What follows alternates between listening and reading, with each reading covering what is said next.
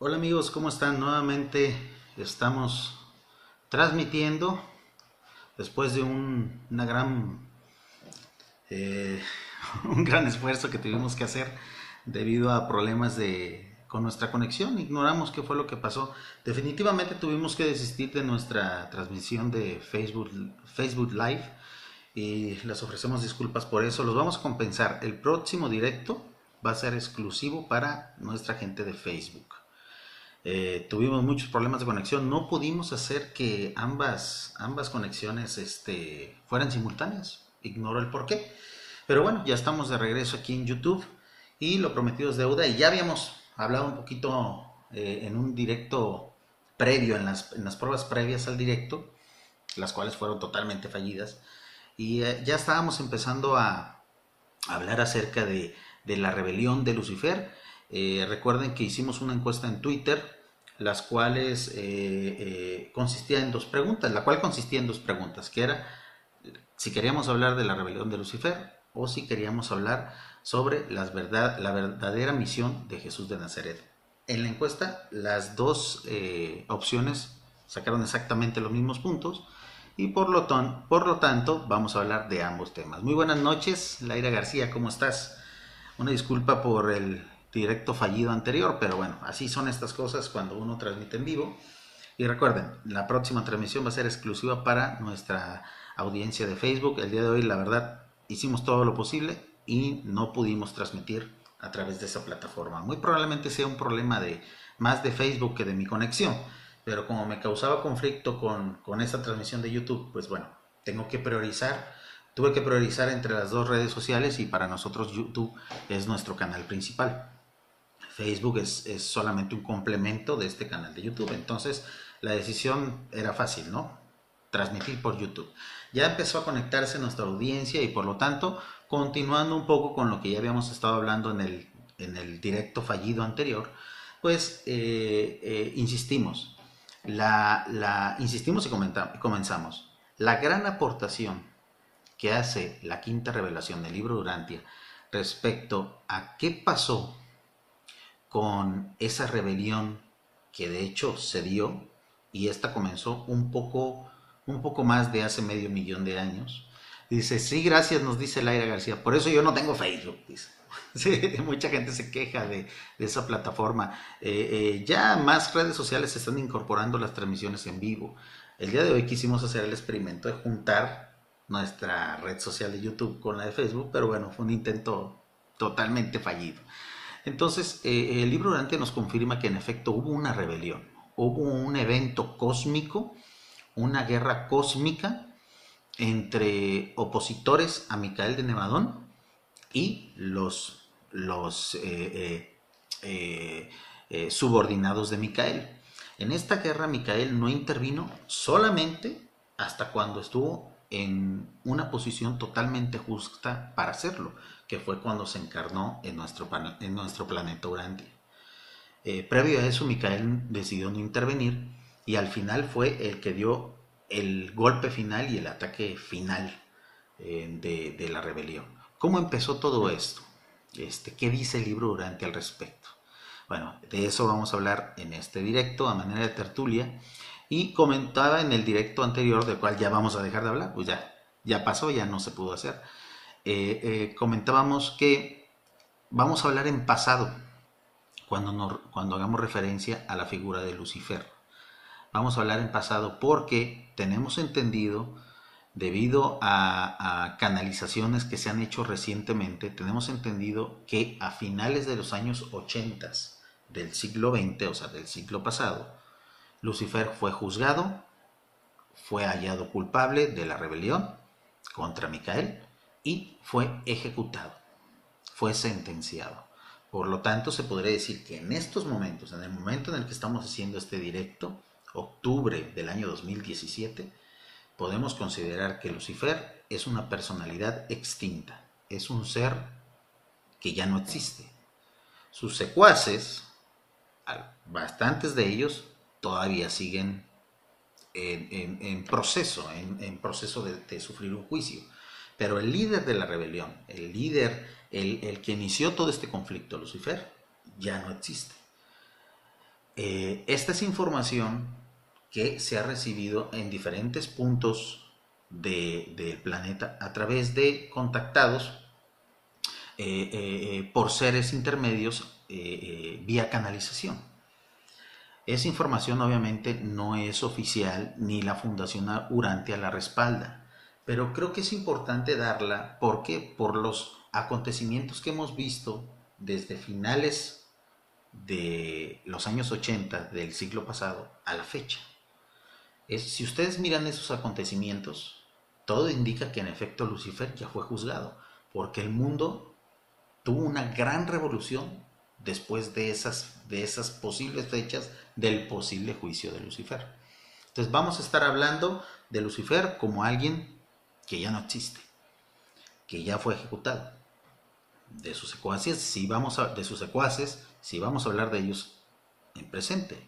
Y les vamos a dirigir al final del directo, a mediados del directo, algunas palabras a todos ellos. Tenemos algo que decirles a todos ellos.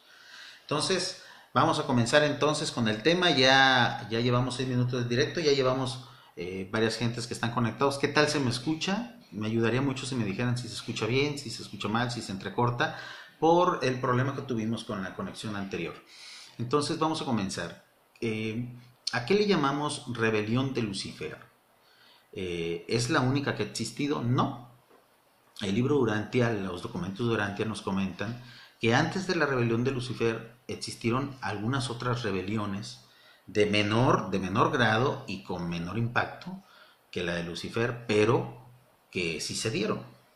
Nos confirma Laira García, sí se escucha todo muy bien. Muchísimas gracias. Saludos, gracias por compartir. Nos comenta Saúl Star. Muchas gracias, Saúl, por estar aquí. Y, comenzamos.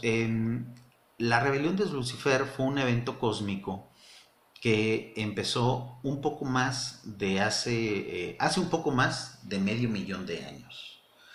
¿Qué fue lo que ocurrió? Bueno, un grupo de seres espirituales de la orden de los Lanondandex se juntó, se alió conspiró para iniciar un proceso revolucionario con la intención supuestamente buena, supuestamente proactiva, con la intención de mejorar el esquema de administración del sistema de Satania.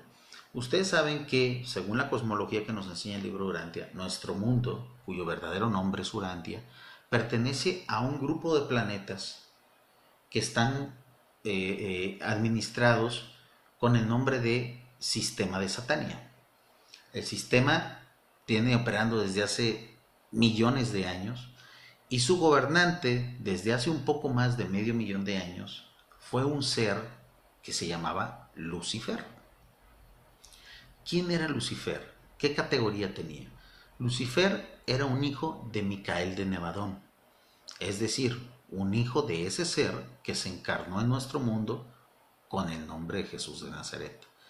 Hay que entender muy bien todas estas jerarquías y hay que darle su verdadera dimensión a la jerarquía que tenía Lucifer. ¿Por qué? Porque el libro Durante, a diferencia de la Biblia, del Corán y de otros libros sagrados, y más bien dicho, de otras religiones, eh, eh, pone en su justa dimensión a la figura de Lucifer lo pone realmente en su lugar.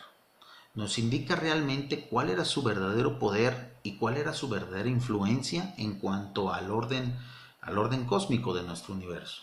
Lucifer no era un ser que podría equipararse ni en belleza ni en sabiduría con el Padre Creador de todas las cosas, con Dios Padre, con la primera fuente y centro.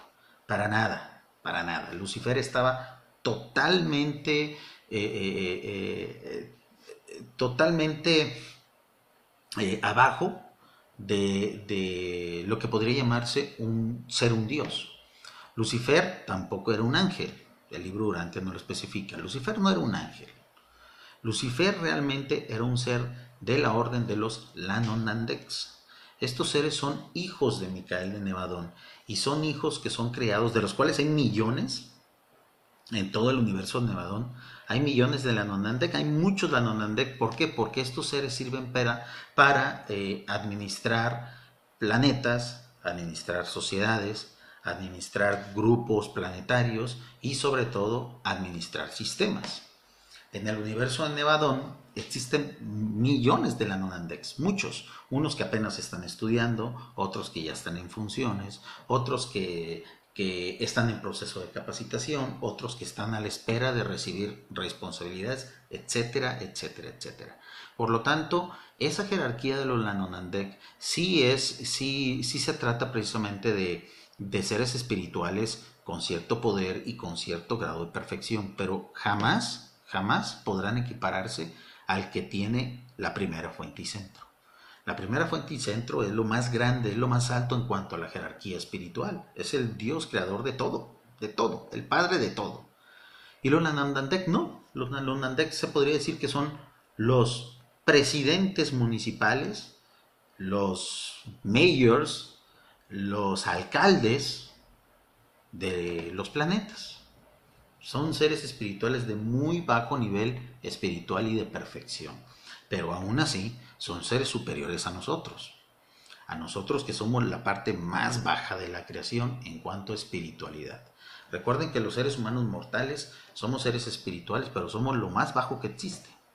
Más abajo de nosotros, los únicos seres espirituales que hay son los animales, o sea, los, los, nuestros compañeros del reino animal, pero ellos, al no tener conciencia y al no poseer alma, no están dentro de la categoría de seres espirituales en cuanto a la administración universal. Nosotros somos lo más bajo. Nosotros somos lo más bajo. De ahí siguen los seres intermedios, de ahí siguen los seres intermedios eh, primarios, y de ahí empiezan ya las categorías entre los cuales están los Lanondandek. Y de ahí hacia arriba hay muchísimas otras órdenes. Entonces, Lucifer realmente no era un ser tan poderoso, no era un ser eh, tan influyente, no era un ser eh, con la categoría que le da la Biblia, que lo equipara a Dios. No, no, no, para nada. Es más, ni siquiera el poder de Lucifer podría equipararse al de Micael y Nevadón. ¿Por qué entonces la rebelión tuvo tanto éxito? ¿Por qué creó tanto desastre? Los mismos reveladores del libro Durantial especulan al respecto y nosotros también lo podemos hacer. Ellos eh, achacan o, bueno, asignan esa responsabilidad de por qué la rebelión causó tanto impacto en los mundos donde ocurrió. Que no fue en todo el sistema de Satania, de Satania, fueron algunos mundos donde la rebelión ocurrió. ¿Por qué fue tan desastrosa? Simplemente por la actitud que tuvo Micael Nevadón y sus subalternos en cuanto a la tolerancia. Recordemos que Micael de Nevadón es un ser eh, muy tolerante, excesivamente tolerante. Podría llamársele demasiado tolerante. Pero él así formó su creación. Él así tiene su plan. Algo bueno vendrá después de todo esto que, que ha ocurrido y después de que la rebelión ahora sí termine definitivamente le podremos dar la razón a, Micael del por qué ese exceso de tolerancia, por qué esa gran compasión ante aquellos seres que decidieron no cumplir su plan, ante aquellos hijos que se le rebelaron. Recordemos que los Lanonandek, Lucifer es uno de ellos, se rebeló contra el plan de Micael, que es su Dios creador, su Padre, su Padre directo. Entonces, ese exceso de tolerancia fue precisamente lo que provocó esa, esa proliferación y ese gran daño, ese gran impacto que tuvo la rebelión de Lucifer. Eh, ¿Podría reclamársele a Micael? No lo sé, necesitamos eh, eh, que pasen muchos años para realmente ver en su justa dimensión qué beneficio tuvo ese exceso de tolerancia. Por lo pronto, pues está a la vista todo el desastre, ¿no? Nuestro mundo fue uno de los mundos más afectados. Les recuerdo, este, eh, Lucifer no alcanzó a, a, diseminar sus ideas revolucionarias y su plan contra Micael de Nevadón en todos los planetas que él administraba. En aquel entonces se menciona que, hace medio millón de años, cuando empezó la rebelión de Lucifer, el sistema de Satania apenas iba al 60, al 70% de su creación. Es decir, estamos hablando que en aquel entonces había 600 620, 650 mundos ya habitados con vida inteligente. Entonces, Lucifer a su, cargo todavía no tenía completo su sistema. Todavía no había mil mundos a los cuales eh, administrar. El mundo de nosotros es el número 606. Eh, eh, sabemos que, que, la creación ha continuado y ha habido más mundos con vida inteligente después de nosotros y Lucifer los administraba en su momento. Cuando inicia la rebelión, solamente en los planetas donde había mucho, mucho conflicto, donde la vida inteligente apenas estaba surgiendo, fue donde precisamente sus ideas revolucionarias y rebeldes pues fueron asumidas y fueron eh, realizadas y fueron este, experimentadas y fueron un desastre. Fueron un desastre. A las pruebas nos remitimos. ¿no? En estos momentos, octubre de 2017, estamos al borde de una posible tercera guerra mundial. Estamos eh, eh, en el constante miedo de ataques terroristas. Estamos en un nivel crítico en cuanto a la desaparición de flora y fauna, en cuanto a niveles de contaminación. Todo eso es fruto de la rebelión de Lucifer. Es cierto que gran parte de la responsabilidad es de los seres humanos que nos, que nos antecedieron y de los que vivimos en este momento, pero toda la, la confusión, todo el marasmo, toda, e, esa, inercia autodestructiva que tenemos es fruto de la rebelión de Lucifer, ese evento cósmico que empezó hace medio millón de años. Ustedes que han escuchado o que entienden eh, por, lo, por, por que se le llama la rebelión, porque es una rebelión. Eh, la rebelión de Lucifer es precisamente un atentar contra el plan, el plan de Micael de Nevadón y como consecuencia el plan de la primera fuente y centro.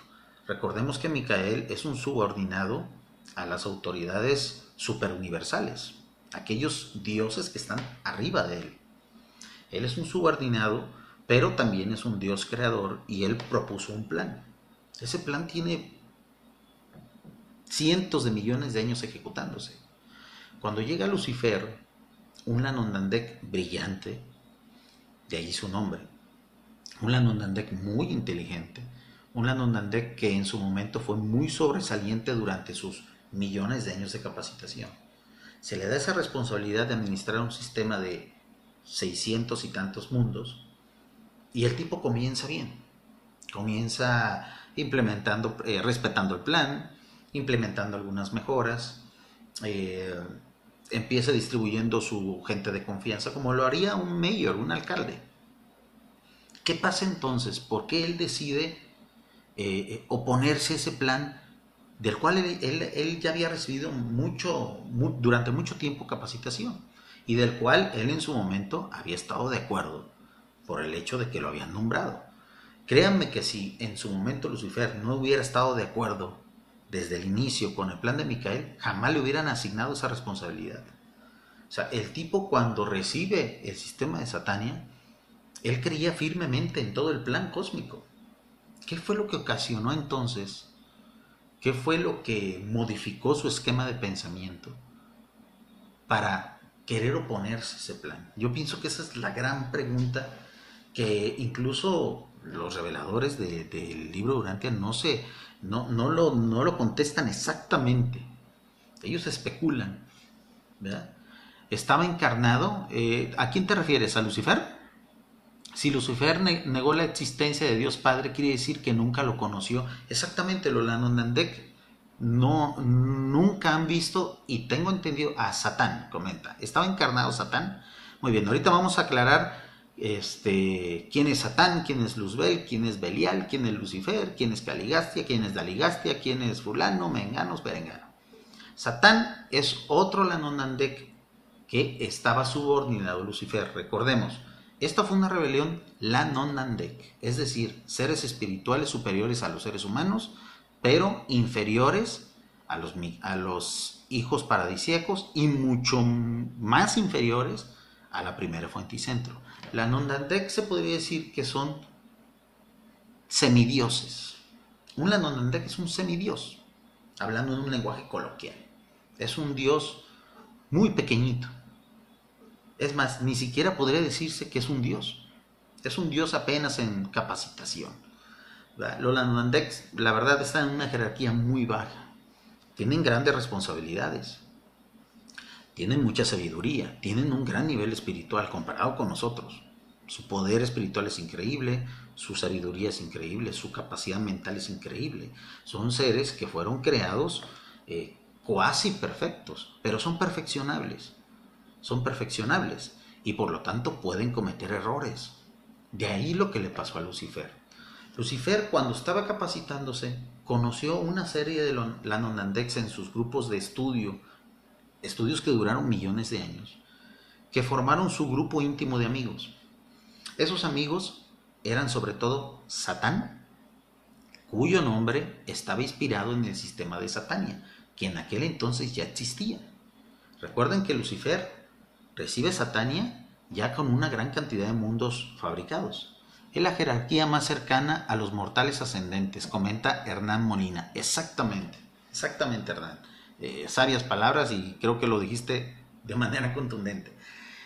Dice, ellos fueron creados y ya, ¿verdad? No tuvieron una evolución espiritual, así como nosotros debemos de vivirlas. Exactamente, los Nanonandek y muchas otras jerarquías espirituales de ese nivel, por ejemplo, los que le siguen, los Boronandek, son seres creados.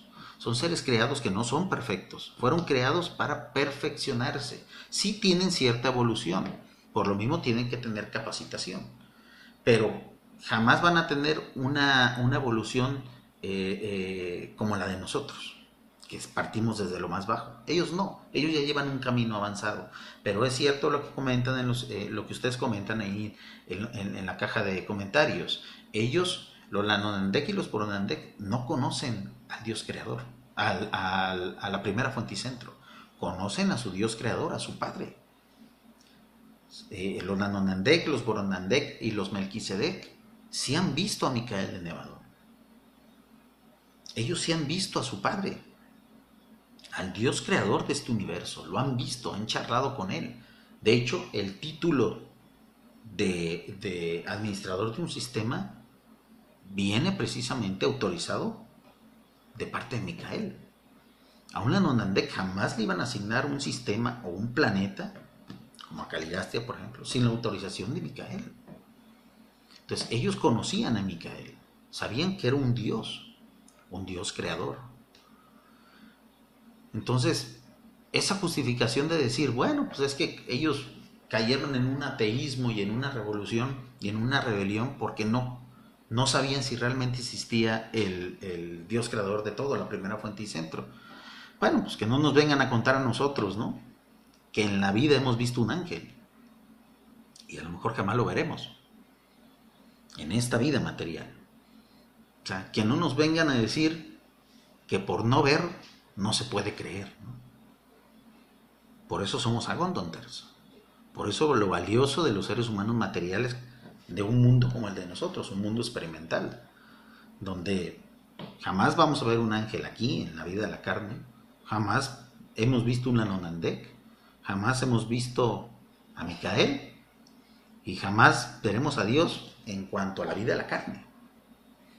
Entonces, que no nos venga un lanonandega a decir, bueno, es que yo me puse al plano universal porque jamás he visto a Dios. Vaya tipo, ¿no? Entonces, ¿qué fue lo que ocasionó entonces que Lucifer se opusiera al plan de Micael y como consecuencia al plan de su padre? Lucifer, mientras estuvo en capacitación, tuvo una, una camarilla de amigos muy cercanos. Todos ellos eran lanonandex brillantes, brillantes, con inteligencias muy grandes y con capacidades espirituales grandes. De ahí que ellos eran muy prometedores. Entre ellos estaba Caligastia, estaba su contraparte de, Caligastia o su pareja, se podría decir, eh, cuyo nombre es Daligastia, y estaba Satán. Satán, su nombre, recuerden que está basado en el sistema de Satania, no al revés. El sistema de Satania no se llama Satania porque ya existía Satán, no, Satán o Satanás, que es, un homónimo, se podría decir, en, lenguaje universal, nació después de que el sistema de Satania ya estaba creado y por lo tanto se le puso ese nombre. Es como si, como por ejemplo ahorita, eh, si, si, naciera un niño y alguien le pusiera México, bueno, el país, eh, el niño se llama así por el país donde, donde nació, no al revés. No, el país se llama como ese niño, ¿no? El sistema de Satania ya existía. Nace o es creado ese ser que se le llamó Satanás o Satán y se le puso ese nombre. Así como de seguro hay Satanael, Satanuco, Satanica, Satanoco, miles de nombres que se le puede dar a, esa variación del sistema de Satania. Entonces, esa camarilla de amigos fueron entrañables durante mucho tiempo. Y todos ellos, de todos ellos, el líder era, era Lucifer. Era Lucifer. Él era el más brillante de todos ellos. Cuando Lucifer sale graduado con honores, una de sus, sus primeras responsabilidades fue la de servir como apoyo a príncipes planetarios en diferentes mundos de, Satania. Esa, esa capacitación que él tuvo lo llenó de más sabiduría y sobre todo eh, provocó una gran admiración en todos los mundos en donde él sirvió como aprendiz, como sombra se podría decir, como, como ayudante de príncipes planetarios que ya existían. Una vez que el sistema de Satania necesitó un nuevo administrador se le da la oportunidad a este ser brillante, graduado con honores, que era Lucifer, para que ocupara ese puesto. En ese momento surge un clic. Surge un clic en la mente de Lucifer. A él durante, durante millones de años le habían dicho, eres el mejor, eres el más brillante, e, e, eres nuestro líder, eres nuestro amigo, ah, mira señor, qué carismático, ah, mire qué prometedor, miren qué, qué, qué gran sabiduría, etc. Todo eso se fue acumulando en la personalidad imperfecta de Lucifer. Recuerden que los Nanondandek son más perfectos que nosotros, pero no son infalibles. No son totalmente eh, eh, eh, sabios. Toda esa basura, todos esos elogios, el tipo se los fue creyendo. Se los fue creyendo, se los fue creyendo. Y, realidad, y en realidad se aclara en el libro Durante que, que la verdad eran elogios que él se merecía. Entonces, ¿qué pasa cuando él recibe una responsabilidad tan grande? Se le fueron los pies. Se le fueron los pies, como, como nos pasa a muchos seres humanos. Como le ha pasado en este mundo a presidentes, a reyes, a gobernadores, incluso a alcaldes de cualquier pueblucho. Exactamente lo mismo. El ego, el ego se lo comió, se lo comió. Y como ser imperfecto, y como ser que no ha vivido una experiencia desde lo más bajo, no supo qué hacer con eso, con esa gran cantidad de ego. Y su mente se trastornó. Se podría decir que Lucifer fue un enfermo mental, fue un demente. De ahí todos sus actos, todos sus actos irresponsables. Muy probablemente por eso tardó tanto en enjuiciarse a Lucifer. Recuerden que la rebelión paró, o se podría decir que Lucifer fue capturado hace aproximadamente eh, 25.000 años. El juicio de Lucifer tardó 25.000 años. Muy probablemente por eso, porque se le juzgó como un enfermo mental. Es lo que pasa, por ejemplo, obviamente es un símil muy, muy, muy este, forzado, pero es lo que pasa más o menos en los, en los países de primer mundo cuando hay un asesino, un homicida, un ladrón, este, que tiene una enfermedad, que es patológico, que sus actos eh, son impulsivos debido a esa enfermedad. Se le juzga de una manera diferente, con más misericordia. ¿Por qué? Porque se sabe que no está consciente de sus actos, ese criminal, ese asesino, ese ladrón. En muchos países, incluso todavía más avanzados, eh, eh, ni siquiera pisan la cárcel esas personas, ¿no? Se les manda a un psiquiátrico o a lo que anteriormente se llamaba manicomio o lo que fuera, un centro donde precisamente se le trate su enfermedad. Y a los criminales que sí están conscientes de lo que hacen, pues eso sí, se les aplica su pena de muerte o bien su cadena perpetua o su sentencia eh, penitenciaria. Pero en el caso de Lucifer, muy probablemente se trató de una enfermedad. Su mente se quebró su psique se quebró. ¿Qué quiere decir eso entonces? Pues no que era muy perfecto, pues. No que era muy brillante Lucifer. Pues no que era muy talentoso, dice, Lucifer y Satanás aún siguen en los mundos prisión o ya fueron exterminados. Eh, insisto, al inicio de, este directo comentamos que tenemos entendido que Lucifer ya fue exterminado. Lucifer ya fue exterminado. Satanás sabemos que está en los mundos prisión. Caligastia y Daligastia son prófugos en paradero desconocido en Urantia. No pueden salir de aquí. Están como en una especie de arraigo domiciliario, se podría decir. En términos medio jurídicos, así. Esa es la situación de los cuatro principales líderes de la, de la rebelión de Lucifer en cuanto a lo que nosotros nos incumbe, que es el planeta de, de, nosotros, el planeta Urantia. Entonces, Lucifer ya, como líder de la rebelión, como autor intelectual y sobre todo como principal instigador contra el plan de Micael, él ya fue exterminado. Finales de los años 80 del siglo XX, del siglo pasado. Eh, unos, unos informes eh, o unas canalizaciones dicen que fue en 1984, otros dicen que fue en 1989. Como se trata de canalizaciones, la Fundación Urantia no respalda esa información. Pero chequen cómo era el mundo en 1984 y cómo fue el mundo en 1989. ¿Recuerdan la caída del muro de Berlín? ¿Recuerdan la caída del comunismo, del ateísmo institucionalizado? recuerdan todos los cambios que se han venido a partir de 1989. Aquellos que ya tenemos más de 35 años lo sabemos. Para nosotros vivir esos, esos momentos fueron impresionantes. Ocurrieron cosas en unos cuantos meses que jamás creímos que iban a ocurrir. las fechas coinciden, los eventos mundiales coinciden. Es cierto que ha habido muchas cosas malas a partir de, esos, de esas fechas, de 1989, pero los cambios a favor han sido los más.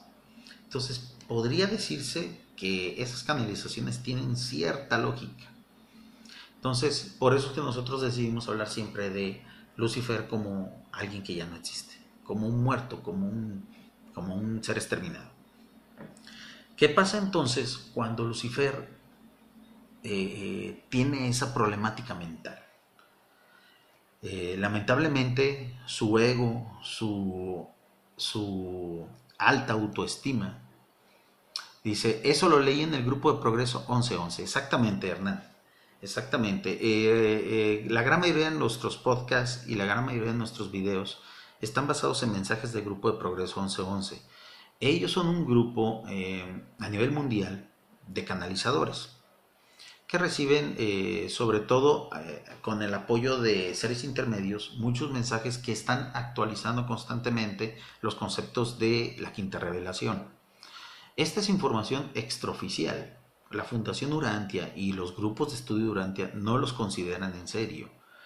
Pero yo los recomiendo, si se fijan, cuando nuestros podcasts y nuestros videos están basados en sus mensajes, siempre estamos insistiendo. Visiten su página, suscríbanse a su lista de correos, una lista de correos eh, muy interesante. Todos los días mandan algún mensaje, alguna reflexión. Y si ustedes los leen, encadenan y, la verdad este, tiene mucha lógica eh, eh, todo lo que ellos transmiten, o más bien dicho, todo lo que ellos reciben de los seres intermedios y transmiten vía esa cuenta de correos. En la descripción de este video vamos a poner el enlace de la página web oficial, porque hay muchas páginas web este, apócrifas del grupo de Progreso 1111. Los, los invitamos. Eh, ustedes léanlo, denle trabajo a su espíritu de la verdad, pónganlo a trabajar a su espíritu de la verdad, y ustedes sabrán, separen el, lo que realmente consideran ser real, lo que realmente les interesa, y sí, van a ver que, que ese, esos mensajes del grupo de Progreso 1111 complementan y sobre todo potencian la información que se recibió en la quinta revelación. Entonces, cuando, cuando Lucifer precisamente sufre ese problema mental, su ego, su falta de experiencia, cosas que él jamás iba a reconocer, lo le impidieron precisamente bajarse de la nube su ego. Recuerden que a muchos nos pasa que cuando nos equivocamos no reconocemos el error, aunque nosotros mismos sepamos que estamos mal. Eso, es, eso denota un ego inmenso. Cuando él se da cuenta que su plan eh, en contra de los planes de Micael fracasan, y cuando él se da cuenta que en lugar de mejorar las cosas las empeora, él jamás, él jamás se echó para atrás, jamás reconoció la culpa. Por eso fue tan difícil su juicio, su juicio y, su sentencia. Entonces, Lucifer eh, eh, inicia un proceso de degradación espiritual y mental a partir de que recibe la administración del sistema de Satania. Y bueno, como todo gobernante que se, que se dista de, de serlo, eh, bueno, pues eh, coloca primero a su gente de confianza en las responsabilidades más importantes. A sus amigos les dio responsabilidades que, bueno, definitivamente de seguro estaban capacitados para cumplir. Pero como era gente que precisamente ya traía las mismas tendencias que él, porque eran sus amigos, sus amigos acérrimos, todos ellos empezaron a descuidar sus, sus funciones. ¿Por qué? Porque eran amigos del jefe, ¿no? O sea, acá en Latinoamérica sabemos que eso ocurre mucho, ¿no? Ah, pues es que mi amigo Lucifer, pues es el, el, jefe, el administrador máximo de Satania. Bueno, pues yo puedo tardarme algunos cientos de miles de años en asumir la, el principado de Urantia, ¿no? Recuerden que nuestro mundo tardó mucho en, que el príncipe planetario fuera asignado. Muy probablemente ya empezaban ya empezaban esos efectos, esos malos efectos, esas malas influencias de la rebelión de Lucifer. Entonces, ¿qué pasa con, Urantia eh, una vez que estalla la rebelión? En Urantia recuerden que eh, eh, nosotros apenas habíamos sido declarados como un mundo con vida y tardamos medio millón de años en que llegara nuestro príncipe planetario. A nuestro mundo se le asignó un Lanonandek que era muy amigo de Lucifer. Su nombre es y hablamos de él en presente porque sabemos que está vivo, su nombre es Caligastia. Él llegó con un séquito y con su acompañante, con su pareja, entre comillas, eh, eh, Daligastia.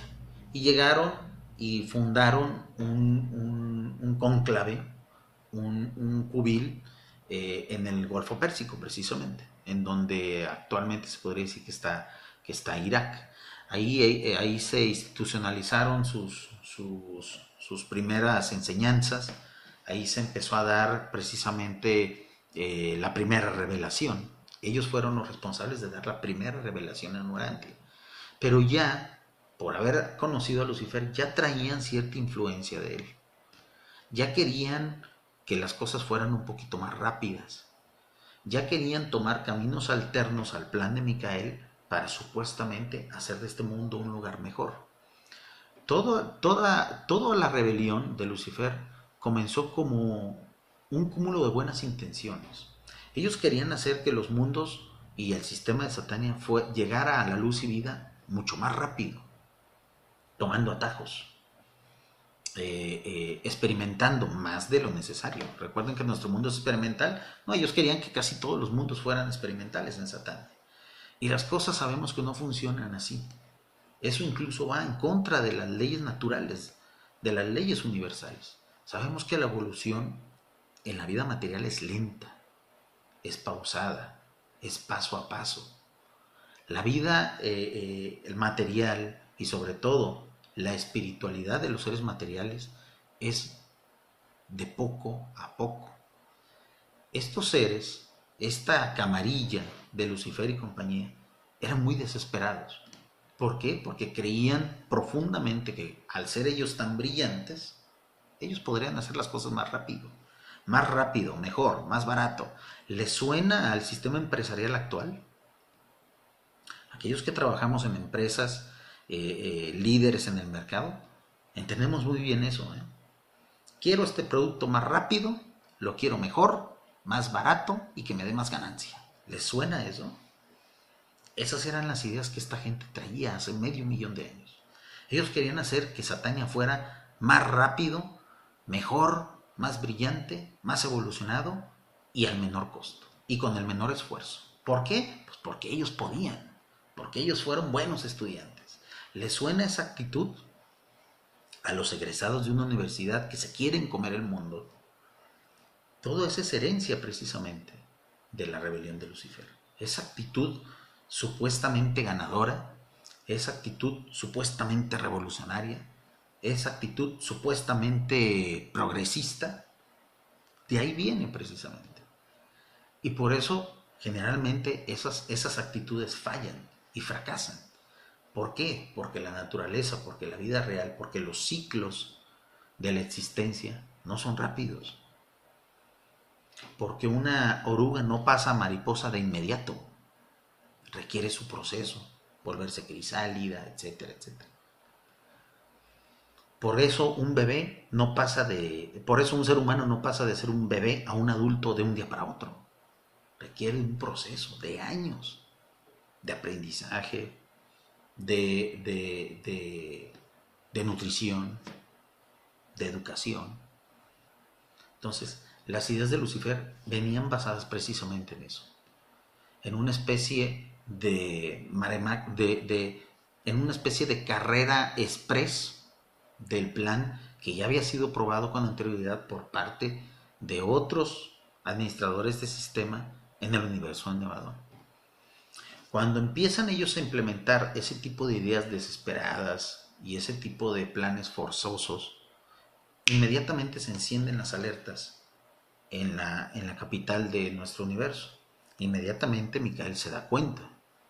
Micael y su, y su séquito sus ayudantes, sus subordinados. Entre ellos Gabriel. Gabriel es el hijo primogénito de Micael. Es la brillante estrella matutina. Es un ser único en el universo. En toda la galaxia no hay, no hay otro ser eh, igual a él. Él es un ser mucho más perfecto que un Lanonandek. Pero es un ser creado también y tiene ciertas limitaciones, pero su perfección es muchísimo más superior que su, perfección y su sabiduría y su juicio es mucho más superior que el de una Nonanda, que el que pudo haber tenido alguna vez Lucifer, con toda su, su, su, su, capacidad. Gabriel inmediatamente se da cuenta. Algo está pasando en Satania, algo está pasando con Lucifer. Esta gente está empezando a implementar algunas ideas eh, que, pretenden acelerar el plan que ya se tenía para ese sistema de mundos y los ponen en observación. Cuando, cuando Lucifer se da cuenta de eso, ¿por qué? Porque en el universo y en la administración universal siempre hay un fluir de información. Recuerden que todos los mundos, eh, hasta que no entran en cuarentena, todos los mundos, todos los sistemas, todas las constelaciones y todos los universos están interconectados. Están interconectados por los circuitos del espíritu. Una especie de internet espiritual. Todos los seres saben qué decisiones se toman en un mundo o en otro, o hacia arriba o hacia abajo, en las jerarquías. Cuando Lucifer se da cuenta que empiezan a dudar de él, que está en observación, que empieza a cuestionarse en, en las altas esferas sus decisiones, Lucifer enfurece. El actuar de un loco. El actuar de un loco.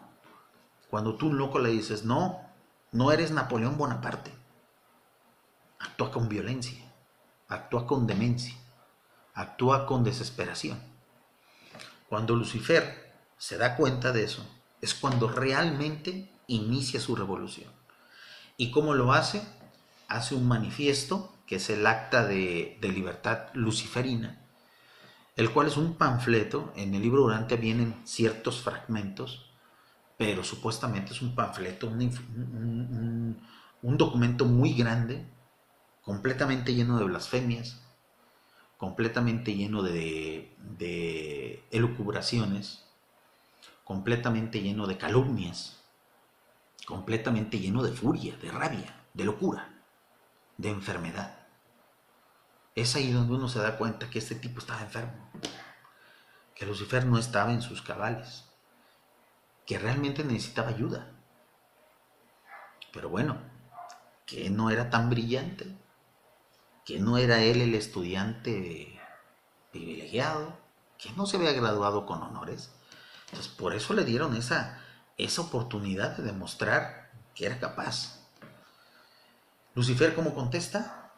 Lanza el acta de libertad, la sube a ese sistema de intercomunicación, a los circuitos del espíritu, y la gran mayoría de los seres espirituales de cierta jerarquía de Satania, de la constelación y del universo de Nevadón, leen ese manifiesto.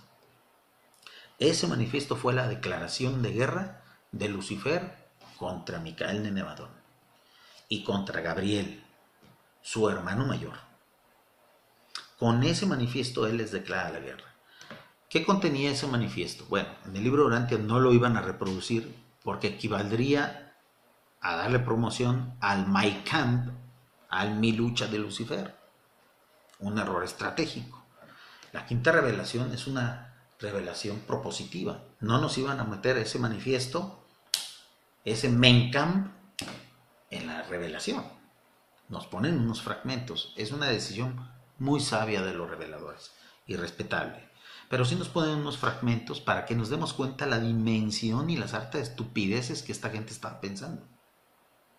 Basadas en un supuesto argumento de decir, pues como nosotros nunca hemos visto al Padre, pues el Padre no existe. O sea, que no nos vengan a decir eso a nosotros, los mortales de Urantia, ¿no? Que no nos vengan a decir eso a nosotros. Es, es ingenuo, es tonto, es tonto.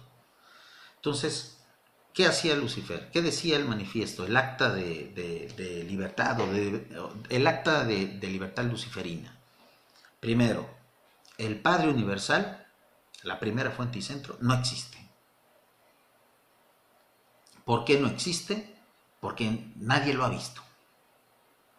¿Por qué? Porque aquellos seres humanos que llegan supuestamente hasta Él, cuando regresan, no saben describirlo. Eso es un argumento tan falaz. Es un argumento que realmente raya en lo infantil. Es como decirle a un astrónomo es como, es como, es como si nosotros, que no sabemos de astronomía, negáramos la existencia de una nebulosa o de una galaxia, porque nunca la hemos visto por un telescopio, porque no somos astrónomos. Y es como si dijéramos, es que un astrónomo, un astrónomo, perdón, vino y no me supo explicar qué era una nebulosa, qué era una galaxia. No, el que no sabía Entender que era eso eras tú, porque tú no eres astrónomo.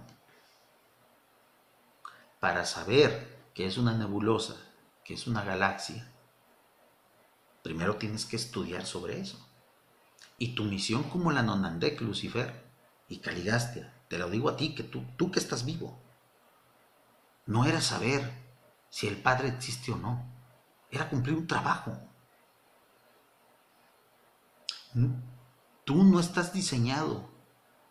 Tus ojos no estaban diseñados para ver a Dios Padre.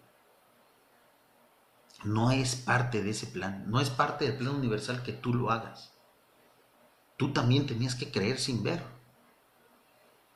Como lo hago yo. Como lo hacen nuestros amigos que ahorita están conectados. Nosotros creemos sin ver. Tú cuando menos, tú Caligastia y tú Lucifer allá en la nada donde estés, desaparecido, exterminado, tú también debiste de creer sin ver. Y, sin ver a la primera fuente y centro, porque a Micael sí lo viste. Él te concibió. Lo primero que viste con tus ojos de la Nonandek fue su rostro. Y aún así, pusiste en duda y pusiste en riesgo todo su plan. ¿Por qué? Pues porque jamás vi al papá de mi papá. Es un capricho infantil. Es un capricho infantil. Es una actitud adolescente la de estos tipos, ¿no? Ese era uno de los puntos principales del acta de libertad luciferina. Yo me imagino que por eso Gabriel y Micael y su, y su séquito de ayudantes no tomaron tan en serio esta supuesta este, este, supuesto documento, porque lo vieron muy absurdo, muy infantil. Si se fijan con este ejemplo tan sencillo y ahorita con lo que hemos estado platicando, así suena. Imagínense cómo, cómo pudo haber sonado ante los ojos de autoridad, de, seres mucho más grandes y, más y, y, semidioses, ¿no? Si la verdad lo analizamos como ahorita lo acabo de decir, es absurdo. Dios, eh, la primera fuente y centro, no existe porque yo no la he visto. Entonces, nosotros podemos aplicar el mismo criterio. Los átomos no existen porque jamás los he visto. Ese, criterio podremos aplicar. Es, es ateísmo eh, de primaria. Es ateísmo de internet. Es ateísmo eh, militante absurdo. Es ateísmo de adolescentes. Cuando esto inicia, ese fue el principal argumento. Después se puso en duda y se puso como injusto el plan de capacitación de los mortales. Recuerden que los seres humanos eh, materiales tenemos como destino llegar precisamente a, conocer al Padre Universal y de ahí una misión eh, mucho más importante durante de millones de eones. Eso está todavía en proceso de, definirse. ¿Qué va a pasar con aquellos seres humanos que ya llegaron a conocer al Padre Universal? Eso está por verse. Muchos de ellos regresan a los mundos de estancia, a mundos menores, donde siguen capacitándose. Entonces Lucifer usa ese argumento de decir, tantos años que duraron estos seres capacitándose para que una vez que llegaran al Padre los tuvieran que regresar hacia los mundos más bajos. Es un desperdicio, es una pérdida de tiempo. Ellos ya les lavaron el cerebro y vienen a seguir fomentando ese plan absurdo. Lucifer y sus compinches Lucifer y su camarilla confundieron devoción con ignorancia. Devoción con ignorancia. La actitud de un bebé, la actitud de un adolescente, la actitud de un ser humano lleno de hormonas, de un ser humano con acné. Esa es la actitud precisamente que tomaron ellos. Como yo no puedo entender el destino el conocimiento y sobre todo la evolución de seres que de ser inferiores a mí se volvieron superiores a mí, como eso yo no lo soporto, porque soy Lucifer, porque yo lo sé todo, porque soy brillante, como yo no lo entiendo, lo ataco, lo subestimo, lo menosprecio, lo sobajo. Ese era otro de los puntos del acta de libertad luciferina. Otro de los puntos de ese gran manifiesto con el que iniciaron la, rebelión de Lucifer. Y así, una gran cantidad de, incoherencias y de blasfemias, de, de, verborrea con la que ellos iniciaron. ¿Qué fue lo, lo, que pasó? Bueno, que de eso estaba también redactado y como, lo, y como iba firmado por Lucifer, ese ser que en realidad era muy admirado en muchos planetas y en el sistema de, Satania, de Satania el cual gobernaba, muchos seres se lo creyeron. Y es ahí donde, donde nos damos cuenta que realmente la creación de Nevadón está en pañales. Muchos seres espirituales eh, eh, eh, de menor rango, serafines, muchos Lanonandex, muchos seres intermedios de diferentes planetas se creyeron todas, toda esa basofia. Muchos se vieron engañados.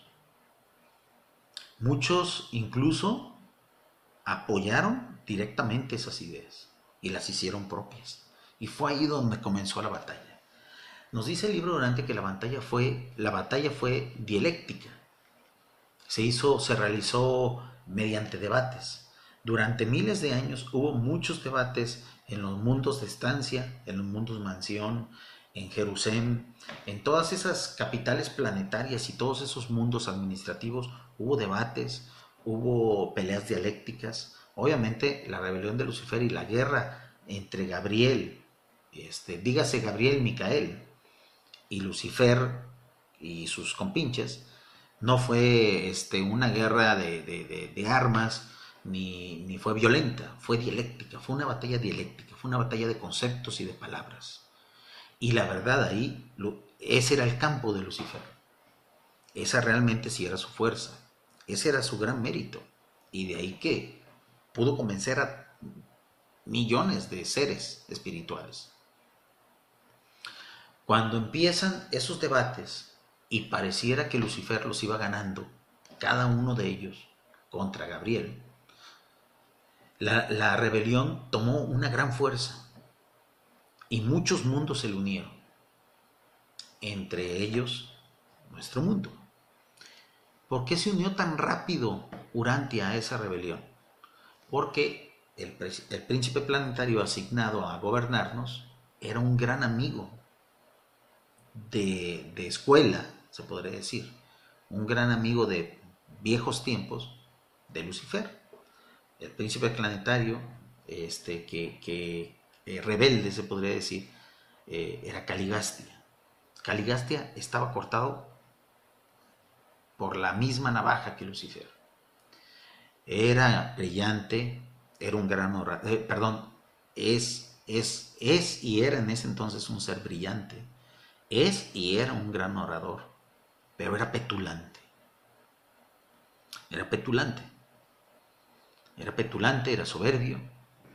Y a partir de ahí, las ideas de Lucifer se empiezan a implementar en Urantia. ¿Qué pasa? Que todo ese progreso, todas esas enseñanzas que había dejado y que había promovido Caligastia desde que llegó a nuestro mundo hasta que se declaró la rebelión de Lucifer, hasta que estalló la rebelión de Lucifer, que fueron varias, eh, tengo entendido que fueron varios, eh, varios miles de años, varias decenas de miles de años, todo eso se fue al traste. ¿Por qué? Porque ese proceso que iba lento, que iba ejecutándose conforme a las leyes naturales, se, quiso forzar, se quiso hacer express. Precisamente porque eran las ideas que querían implementar estos, estos tipos desde que eran estudiantes. Caminos alternativos, caminos diferentes, simplemente para hacerlos diferentes. ¿Por qué? Pues porque había que estar en contra del papá de mi papá. En contra del abuelo. Ese abuelo que no existe porque nunca lo he visto. Imagínense si nosotros pensáramos igual. Nuestro tatarabuelo no existió porque jamás lo he visto. Nuestro tataratatarabuelo no existió porque no lo he visto. Porque no hay documentos no existió. Así de absurdo, ¿no? Así de absurdo los argumentos de esta gente. Entonces, la primera revelación, el primer esfuerzo precisamente de, montar un plan de progreso espiritual en Urantia, se fue al traste rápido. En unos cuantos miles de años, todo lo que se había ganado desde que llegó Caligastia hasta que se, hasta que se declaró eh, ferviente seguidor de Lucifer y se unió a la rebelión de Lucifer, se fue al traste. Afortunadamente siempre cualquier enseñanza queda. Y es de esos tiempos, de los tiempos de Caligastia, de los tiempos del primer Edén, de, los tiempos de Dalamatia, que así fue nombrado precisamente ese cónclave, ese, ese lugar, ese cubil que formó Caligastia con los suyos una vez que llegó, fue llamado Dalamatia en honor a su pareja, cuyo nombre es Daligastia. Dalamatia fue un, lugar eh, muy avanzado para su tiempo. Estamos hablando que fue fundado hace, hace un poco menos de medio millón de años y ya contaba con grandes adelantos de construcción, sanitarios, eh, grandes adelantos sanitarios, grandes eh, adelantos educacionales, educativos, grandes adelantos, se podría decir, científicos, una ciencia muy básica, pero, pero a comparación de lo que había antes, fue algo inmenso. Todo eso se fue al traste, pero hubo seres humanos y razas, sobre todo la raza roja, que fue la que migró a América, que se quedó con mucha desinformación. Y sobre todo también los, los que fueran después descendientes de, de, los adanitas, se quedaron con mucha desinformación. Y de ahí que hasta nuestros días muchas de las ideas y muchos de los conceptos buenos de esa primera época este, bien realizada por parte de Caligastia persiste. Caligastia hizo su trabajo bien hasta que se alió a la rebelión. Hasta que se alió a la rebelión, el tipo se fanatizó y se olvidó de todo. Como pasa con muchos gobernantes durante. como pasa con muchos candidatos que traen una gran cantidad de buenas ideas, llegan al poder, duran uno o dos años implementándolos y ya después a robar, a olvidarse de los planes. Y es muy triste, es muy lamentable ver a seres espirituales superiores a nosotros comportándose como meros alcaldes de pueblo. Porque eso parece, así parece. Se les subieron las ínfulas, el poder se los llevó. Hicieron un desastre. Actualmente en muchos países supuestamente democráticos, tanto de tercer mundo, que es el, de nosotros, es México, este, como de primer mundo, estamos viendo mucho esa tendencia luciferina de actuar así. Una desesperación de llegar al poder. Y seres humanos brillantes. No cualquiera llega a sus puestos. Seres humanos brillantes, que una vez que llegan al poder se quieren comer el mundo se quieren comer todo lo que reciben de ahí. Se lo quieren acabar. Pésele a quien le pese. Destruyase lo que se tenga que destruir. Es, una, es una tendencia luciferina. Y es parte precisamente de esos seres que todavía siguen aquí. Es plan tuyo, ¿verdad, Caligastia? Es plan tuyo, ¿verdad, Aligastia? Sigues insistiendo, aún a pesar de que te mataron ya tu líder, sigues insistiendo. Y quieres acabar con la humanidad. Así como los administradores del universo que te superan acabaron con tu líder, tú quieres acabar con la creación de ellos. Pero no vas a poder. No vas a poder. Primero, porque Micael ya los detuvo una vez. Y segundo, no vas a poder porque ya tenemos en nuestras manos la quinta revelación. Ya no nos vas a poder engañar. Ya sabemos tu nombre. Ya sabemos cómo actúas. Por eso es que nosotros, como conocedores, como, como personas que tenemos esta información privilegiada, tenemos hasta cierto punto la obligación. Buenas noches, Marcelo Maldonado. ¿Cómo estás? Estamos platicando todavía de la rebelión de Lucifer. La verdad es una tertulia. Si se fijan, no estoy dando datos exactos, no tengo ahorita el, libro durante aquí a la mano, estoy haciendo todo de memoria. Dice, ¿por qué no cambian? Si ya saben que no van a ganar, si saben que los superiores jamás cederán. No cambian la ira porque no son capaces de hacerlo, porque están enfermos. No cambian, no quieren cambiar, no pueden cambiar, no lo van a hacer nunca, no lo van a hacer nunca.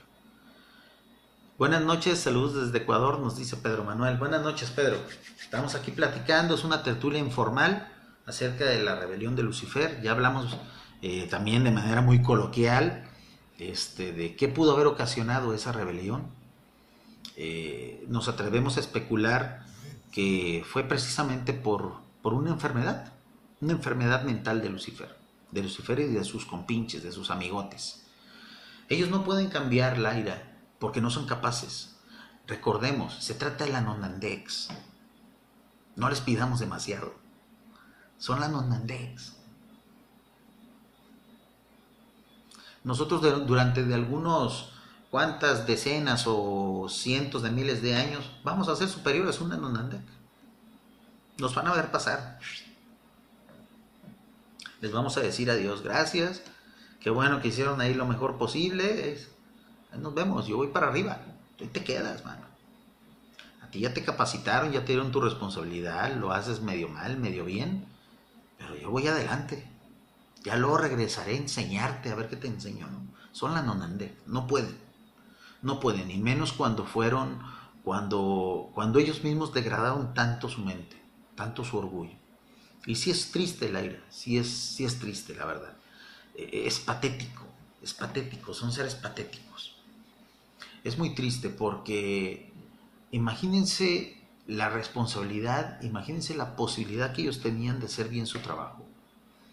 De los mejores Lanonandek que habían existido durante esos tiempos previos a la rebelión, vean en lo que terminaron. En simples pandilleros. En, en simples alcaldes de pueblo Dice, dice Marcelo Maldonado, quizás su orgullo es tanto que aunque saben que sí existe el Padre, ellos siguen en lo negativo. Exactamente, exactamente, exactamente. Son como niños pequeñitos mimados. Niños pequeñitos que van, cometen una travesura, rompen el jarrón de la abuela y cuando uno llega y ve el jarrón roto y el niño a un lado, ellos aún así se atreven a decir, yo no fui. Yo no fui. Son niños mimados. ¿Quién es el responsable entonces de esa actitud? Dice, pero ¿cómo es que estos dos últimos siguen perdidos? ¿Cómo es posible que no sean encontrados o se les está dejando ser? Exactamente, se les está dejando ser. Recuerden que el criterio para juzgar a una personalidad eh, espiritual de cierta jerarquía, como la tiene, como, como son los Nanandek, eh, el, principal factor que determina que un juicio sea ejecutado es que esa personalidad reconozca su error. Es uno de los principales factores. Entonces, caligastia, daligastia, y, y, tenemos entendido, y aquí es, aquí especulo, caligastia, daligastia y algunos pocos seres intermedios, rebeldes, muy pocos, estamos hablando de menos de 10, no han reconocido su error y por lo tanto no han podido ser condenados. Enjuiciados ya lo fueron. Lucifer muy probablemente en sus últimos momentos, en aquel 1990, en 1984 o 1989, les repito, no estamos seguros de la fecha, muy probablemente en su último momento reconoció su error. Y eso la verdad hay que reconocerse. Es, hay que, hay que, hay que darle ese mérito. Si, si llegó a reconocer su error, así como en su momento se horrorizó de ver a Micael, a Jesús de Nazaret en la cruz, así lo dice el libro Durante, que el tipo sí, al darse cuenta de eso mientras estaba en la prisión, al darse cuenta de eso se horrorizó. Quiere decir que él ya empezaba su proceso, su proceso de, de desintoxicación. Entonces muy probablemente él en 1984, 1989 reconoció su, error, pero tuvo que ser ejecutado. Nos dice Hernán Molina, quizás siguen libres, ay, ya no alcancé a, leer tu, tu, comentario, quizás siguen libres para qué, Hernán, ojalá pudieras volverlo a poner porque YouTube borra los comentarios. Quizás siguen libres para que vean todo lo que han causado, exactamente. Si se los está dejando ser para que todos nos demos cuenta que causa lo malo. Exactamente. Recuerden que todo, todas las cosas que suceden en los mundos experimentales como el de nosotros y en estos, y en estos planetas materiales, muy pocas cosas se dejan al azar. Yo me atrevería a decir que nada. Algún beneficio ha de tener eh, eh, esta rebelión. Algún beneficio. No somos capaces de verlo. Yo me atrevería a decir incluso que ni siquiera Micael ni siquiera Micael este, tiene una idea exacta de cómo va a terminar. Yo sé que, que, es, que esto es algo que se le salió de las manos. No creo que Micael haya dicho, ah, en el año 500.000 de tal planeta, pum, esta hay una rebelión y se van al carajo. Disculpen el taco. No creo que lo haya planeado así. No creo. Es algo que, es algo que sí le estalló en las manos. Es algo que fue que no, que no estaba contemplado. Pero una vez que eso pasa, una vez que eso pasa, pienso yo que están tratando de ver qué consecuencias tiene. Y, y por lo que les comento, recuerden qué pasó en 1989. ¿Qué pasó en esos años? Las cosas han ido para mejor. Es cierto que ahorita el mundo está terrible, pero estamos empezando a, a ver ciertos dejos de luz.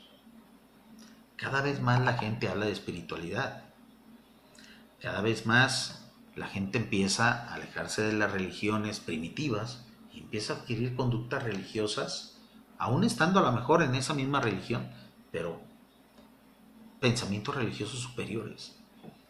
Cada vez más ronda ese ánimo de esperanza, ese ánimo de cambio, ese ánimo de progreso, pero de progreso, eh, eh, eh, de progreso iluminado. No ese falso progreso que estos tipejos nos vendieron. No ese falso progreso que estos adolescentes espirituales, niños mimados nos vendieron. No, no. El progreso de de veras. El progreso que se obtiene a través del trabajo. El progreso que se obtiene a través del esfuerzo. No el progreso gratuito. Cada vez más empieza la tolerancia a reinar.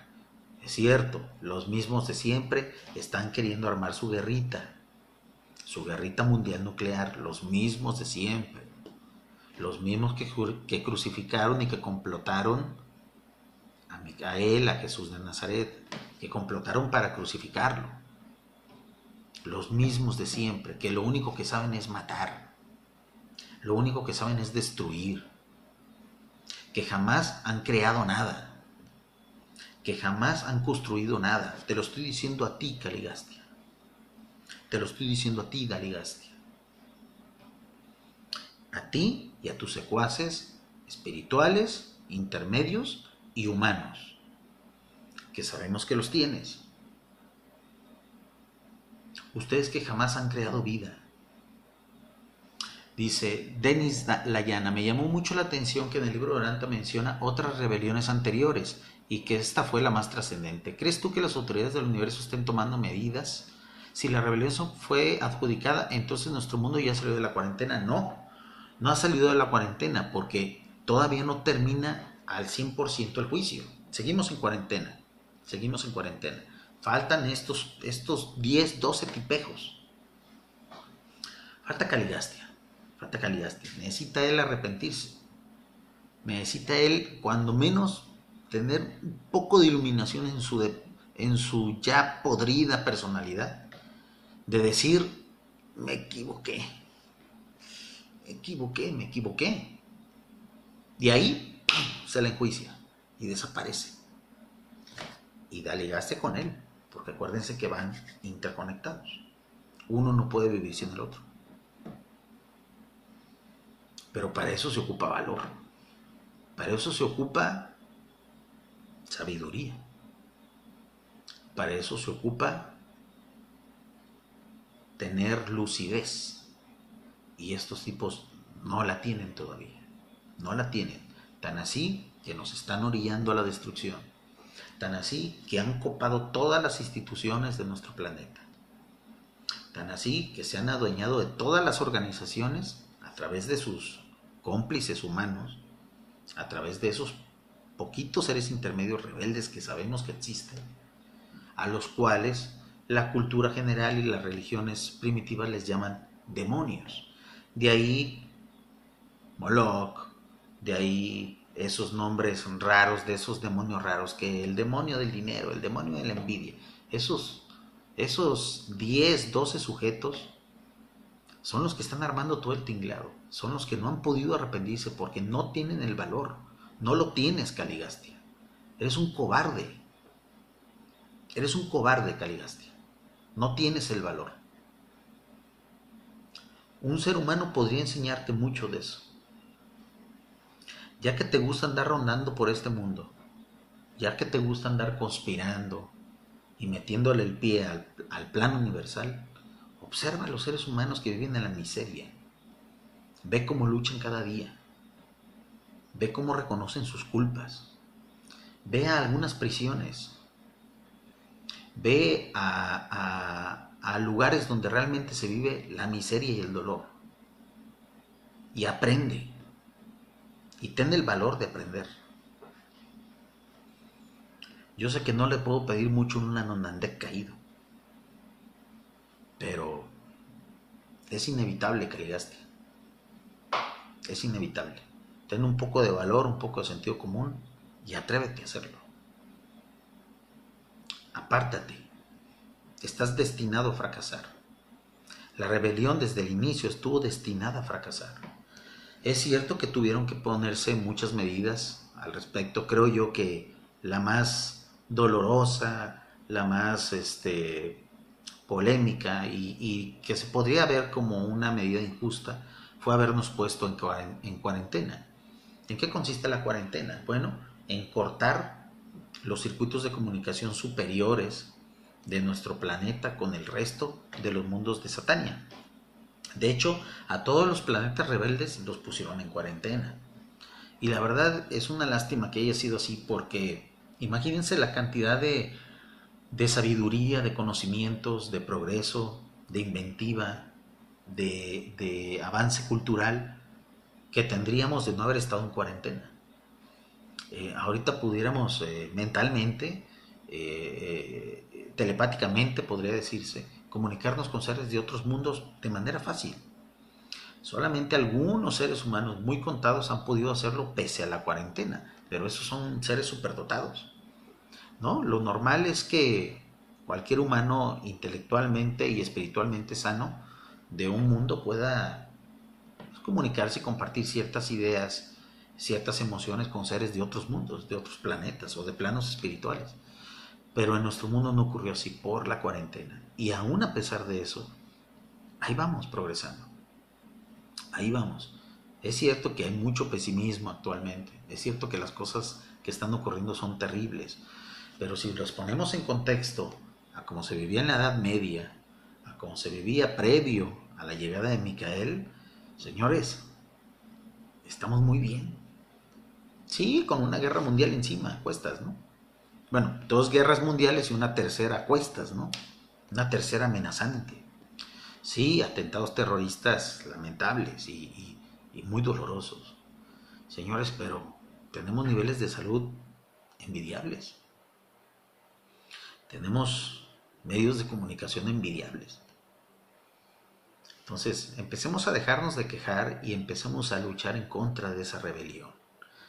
Si recuerdan, en el directo anterior mencionamos que íbamos a, especular este, respecto a qué podemos hacer nosotros como humildes urantianos, como humildes, humildes mortales, para acabar con la rebelión de Lucifer, para disminuir sus efectos.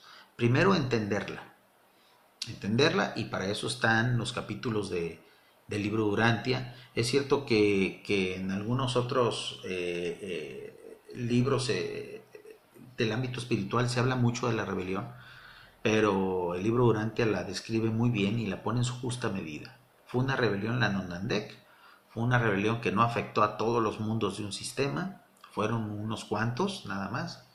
Lamentablemente nos tocó la, la rifa del tigre y un príncipe planetario mediocre y creído e influenciable, Pero, pero bueno, así son las cosas, ¿no? Existieron otros mundos, creo que se habla de un mundo que se llama Panoptia, que, cuyos, cuyos seres humanos, cuyos mortales, lucharon en contra de, su príncipe planetario, lo derrocaron y, y, se resistieron a la rebelión. Una especie de resistance se opuso a la rebelión y la derrocó. Imagínese el valor de esos seres humanos. Imagínese la capacidad que tenían en ese entonces. A nosotros nos agarró muy, muy inmaduros todavía, muy pequeños, muy bebés, muy neonatos. Entonces la rebelión para nosotros fue un golpe, un golpe muy fuerte, del cual apenas nos estamos empezando a recuperar. Y una muestra de que nos estamos recuperando es esto que estamos haciendo en este momento. Que estamos hablando de ella, que sin temor estamos especulando, que le decimos a estos tipejos este, qué deben de hacer. Y les hablamos por su nombre porque hasta hace, hasta hace casi 100 años había una, una gran cantidad de nombres que lo único que hacían era confundirnos, ¿no?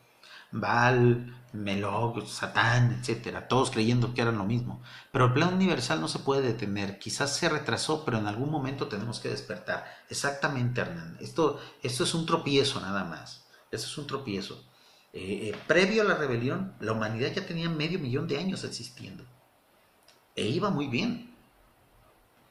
Llega la rebelión, luego llega el boicot contra Adán y Eva, luego llega este, eh, eh, esa, esa lucha contra las enseñanzas de Jesús y, de Jesús de Nazaret y Micael de Nevadón, la misma personalidad, la misma persona. Cuando, cuando Jesús de Nazaret encara a estos tipos, dice, no me, quedó, no me quedó claro exactamente qué fue lo que hizo la rebelión que nos atrasó. ¿Podías aclarárnoslo? Bueno, primero, primero dio al traste a la primera revelación, al trabajo previo que había hecho Caligaste de algunos, de algunos miles de años se fue al traste. Dice, ya lo estás explicando. Ah, está bien, está bien. Eh, primero dio al traste a la primera revelación. Eso fue un golpe, la verdad, eh, muy, muy cobarde, muy... La verdad, de Caligastia se, se vio ahí, este, la verdad, muy maduro, muy cobarde. ¿No hubiera sido mejor haber seguido con el plan universal y una vez que esto ya estuviera más amalgamado, haberte declarado Dios universal del planeta con algo bien hecho, con algo más, más, más, más, este, más cocinado? Pero no, pero no, no, estaban desesperados, estaban desesperados. Nuevamente, la actitud de un adolescente cargado de hormonas, de hormonas. Esa actitud tuvieron. O sea, loquitos, personalidades loquitas, ¿no? Cuando la primera revelación se va al traste a causa de que Caligastia toma las ideas de, de Lucifer, apresura lo que había hecho ya más o menos bien y lo echa a perder, obviamente sin reconocerlo, las autoridades universales vienen y ponen en cuarentena nuestro mundo. Nos aíslan del resto del universo. A partir de ahí se empieza a degradar toda la humanidad. Todas las ideas intelectuales que se tenían en ese entonces, todo el progreso espiritual que se había tenido y caemos en una gran época de oscuridad que duró cientos de miles de años. Y hubo seres humanos que se opusieron, y hubo seres espirituales que se opusieron, que fueron la resistencia, la resistencia. Entre ellos, el gran héroe de esa resistencia fue un ser que se llamaba Van, junto con su mano derecha, su lugarteniente que se llamaba Amadón. Esos dos nombres deberían de estar escritos con letra de fuego y letras de oro en los libros de historia de nuestro mundo. Van y Amadón, los grandes héroes los grandes superhéroes de la humanidad. Lamentablemente sabemos que aquellas personas que hacen el bien pasan a veces sin que la historia se dé cuenta de ellos. ¿no? Importa, aquí estamos nosotros recordándolo y si alguno de ustedes tiene alguna copa de vino en la mano, alguna taza de café, los invito a brindar por ese par de seres, Van y Amadón. Muchísimas gracias por lo que hicieron por nosotros Muchísimas gracias por tener el valor que Caligastia, Daligastia, Lucifer y esa bola de ineptos jamás pudieron tener en su momento y algunos de ellos ni siquiera pueden tener ahorita. Van y Amadón, recuerden esos nombres. Si alguno de ustedes ya le está enseñando la quinta revelación a sus hijos, enséñelos a amar y admirar ese par de tipos, a ese par de seres valientes, a ese par de, de, de héroes y ese par precisamente de gallardos, de caballeros. Porque contra viento y marea, con un mundo aislado, sin el árbol de la vida a la mano, porque eso fue otra, otra de las consecuencias de la rebelión y del aislamiento, el árbol de la vida que había en este mundo, que se pone en cada mundo donde llega un príncipe planetario, se lo llevaron, se lo llevaron, lo escondieron y después lo sacaron del planeta. Durante cientos de miles de años no tuvimos árbol de la vida en el mundo. ¿Y eso qué ocasionó? Que estos seres, estos seres rebeldes, estos seres espirituales rebeldes, tuvieran que alimentarse de otra forma. ¿Cuál fue la forma que ellos optaron? Comerse las emociones de los seres humanos. ¿Han escuchado ustedes hablar en estas redes sociales de YouTube, en donde abunda la locura y abunda la información basura? Este, ¿Han escuchado hablar ustedes de, los reptilianos, de los Anunnakis y de todas esas teorías un poco raras? Tienen cierto fundamento, si lo traslapolamos con, con las enseñanzas del libro Urantia, podemos eh, eh, entender y podemos especular que esos, todo, todos esos seres a los que se les llama vampiros energéticos, o esos seres a los que se les llama este, precisamente eh, consumidores de almas, consumidores de energía, se hace referencia a estos seres, a estos seres rebeldes que en aquel entonces, antes de que fueran encarcelados, antes de que la mayoría de ellos fueran hechos prisioneros, este, andaban por doquier en el mundo, consumiendo emociones humanas, promoviendo el sufrimiento, porque sabemos, gracias a, avances médicos recientes y a estudios médicos eh, alternativos, que el ser humano al alterarse, al tener miedo, al tener angustia, al sentir emoción, al sentir euforia, al tener emociones sexuales intensas, genera cierto tipo de ondas, cierto tipo de energía electromagnética. Estos seres rebeldes, al quedarse sin el árbol de la vida, aprendieron a consumir ese tipo de, energía. Como ya no la recibían del árbol de la vida, tuvieron que sustituirla con un alimento genérico, se podría decir, con un suplemento alimenticio, que son las emociones humanas. De ahí esa gran cantidad de sufrimiento que estos seres se han encargado de promover, de patrocinar en la humanidad. Ese es uno de los grandes delitos y crímenes arteros que esta gente cometió. Como me quitaron el árbol de la vida, como ya no puedo seguir consumiendo ese fruto, pues ahora voy y mato gente y me como sus emociones. Pues ahora voy y los hago sufrir. Pues ahora voy y mutilo niños. ¿Fueron estos parte de los 100 de Caligastia? Exactamente. Exactamente. Estos tipos, la mayoría de los 100 de Caligastia se, eh, se fueron al lado de la rebelión. Una pregunta, me intriga. Ay, perdón. Inventan los de jerarquías superiores como Miguel y otras creaciones perfectas directas del paraíso para tener dominio en la creación. ¿Qué piensas de ellos? Disculpa, este, deja, voy a, voy a tratar de leer nuevamente los comentarios, a ver si no se corta la transmisión. Aquí está. Dice, un momento, ¿eh? recuerden que esto está muy frágil. Aquí está, dice Pedro Manuel. Una pregunta. Me intriga mucho lo que dice el libro sobre la declaración de Lucifer, sobre la acusación de todos al llegar al Padre. Los derivan esferas humildes y que todo es una farsa, que se inventan los ancianos de los días. Exactamente, ya lo comentamos antes, Pedro. Eh, una de las de los puntos de la del acta luciferina fue eh, eh, indicar que la farsa de, de, la ascensión de los mortales hacia Dios este, no se sostenía. ¿Y, cuál era el argumento que ellos usaban? Que bueno, una vez que veían pasar un mortal, un ser inferior a ellos, ¿eh? al que ellos habían gobernado, una vez que lo veían pasar y lo veían hacerse más poderoso que ellos, intelectual, mental y espiritualmente, lo dejaban de ver cierto tiempo hasta que llegaba al Padre y una vez que regresaba, los ponían a capacitarse con ellos. Eso para su ego me imagino que era algo que no podían ellos soportar. Como una criatura que yo vine a ser entre el barro y la tierra de ese mundo inferior, va a pasar, va a ser mejor que yo, va a conocer al papá de mi papá, ese al que yo niego y al que nunca he visto y jamás veré. Y luego, ¿cómo es que ese tipo, ese ser inferior, que me pasó, que me superó, luego regresa a seguirse capacitando conmigo. ¿Cuál era el mejor argumento para, para denostar eso? Es, un, es una farsa, es un complot. Esta gente realmente nunca llegó a ser superior a mí y regresó a donde estaba o a donde estoy yo. Vean, son parte del engaño, les lavaron el cerebro. Son argumentos tan infantiles. Esta gente confunde humildad, conocimiento y sabiduría de aquel que regresa y que es superior ya a ellos una vez que regresa.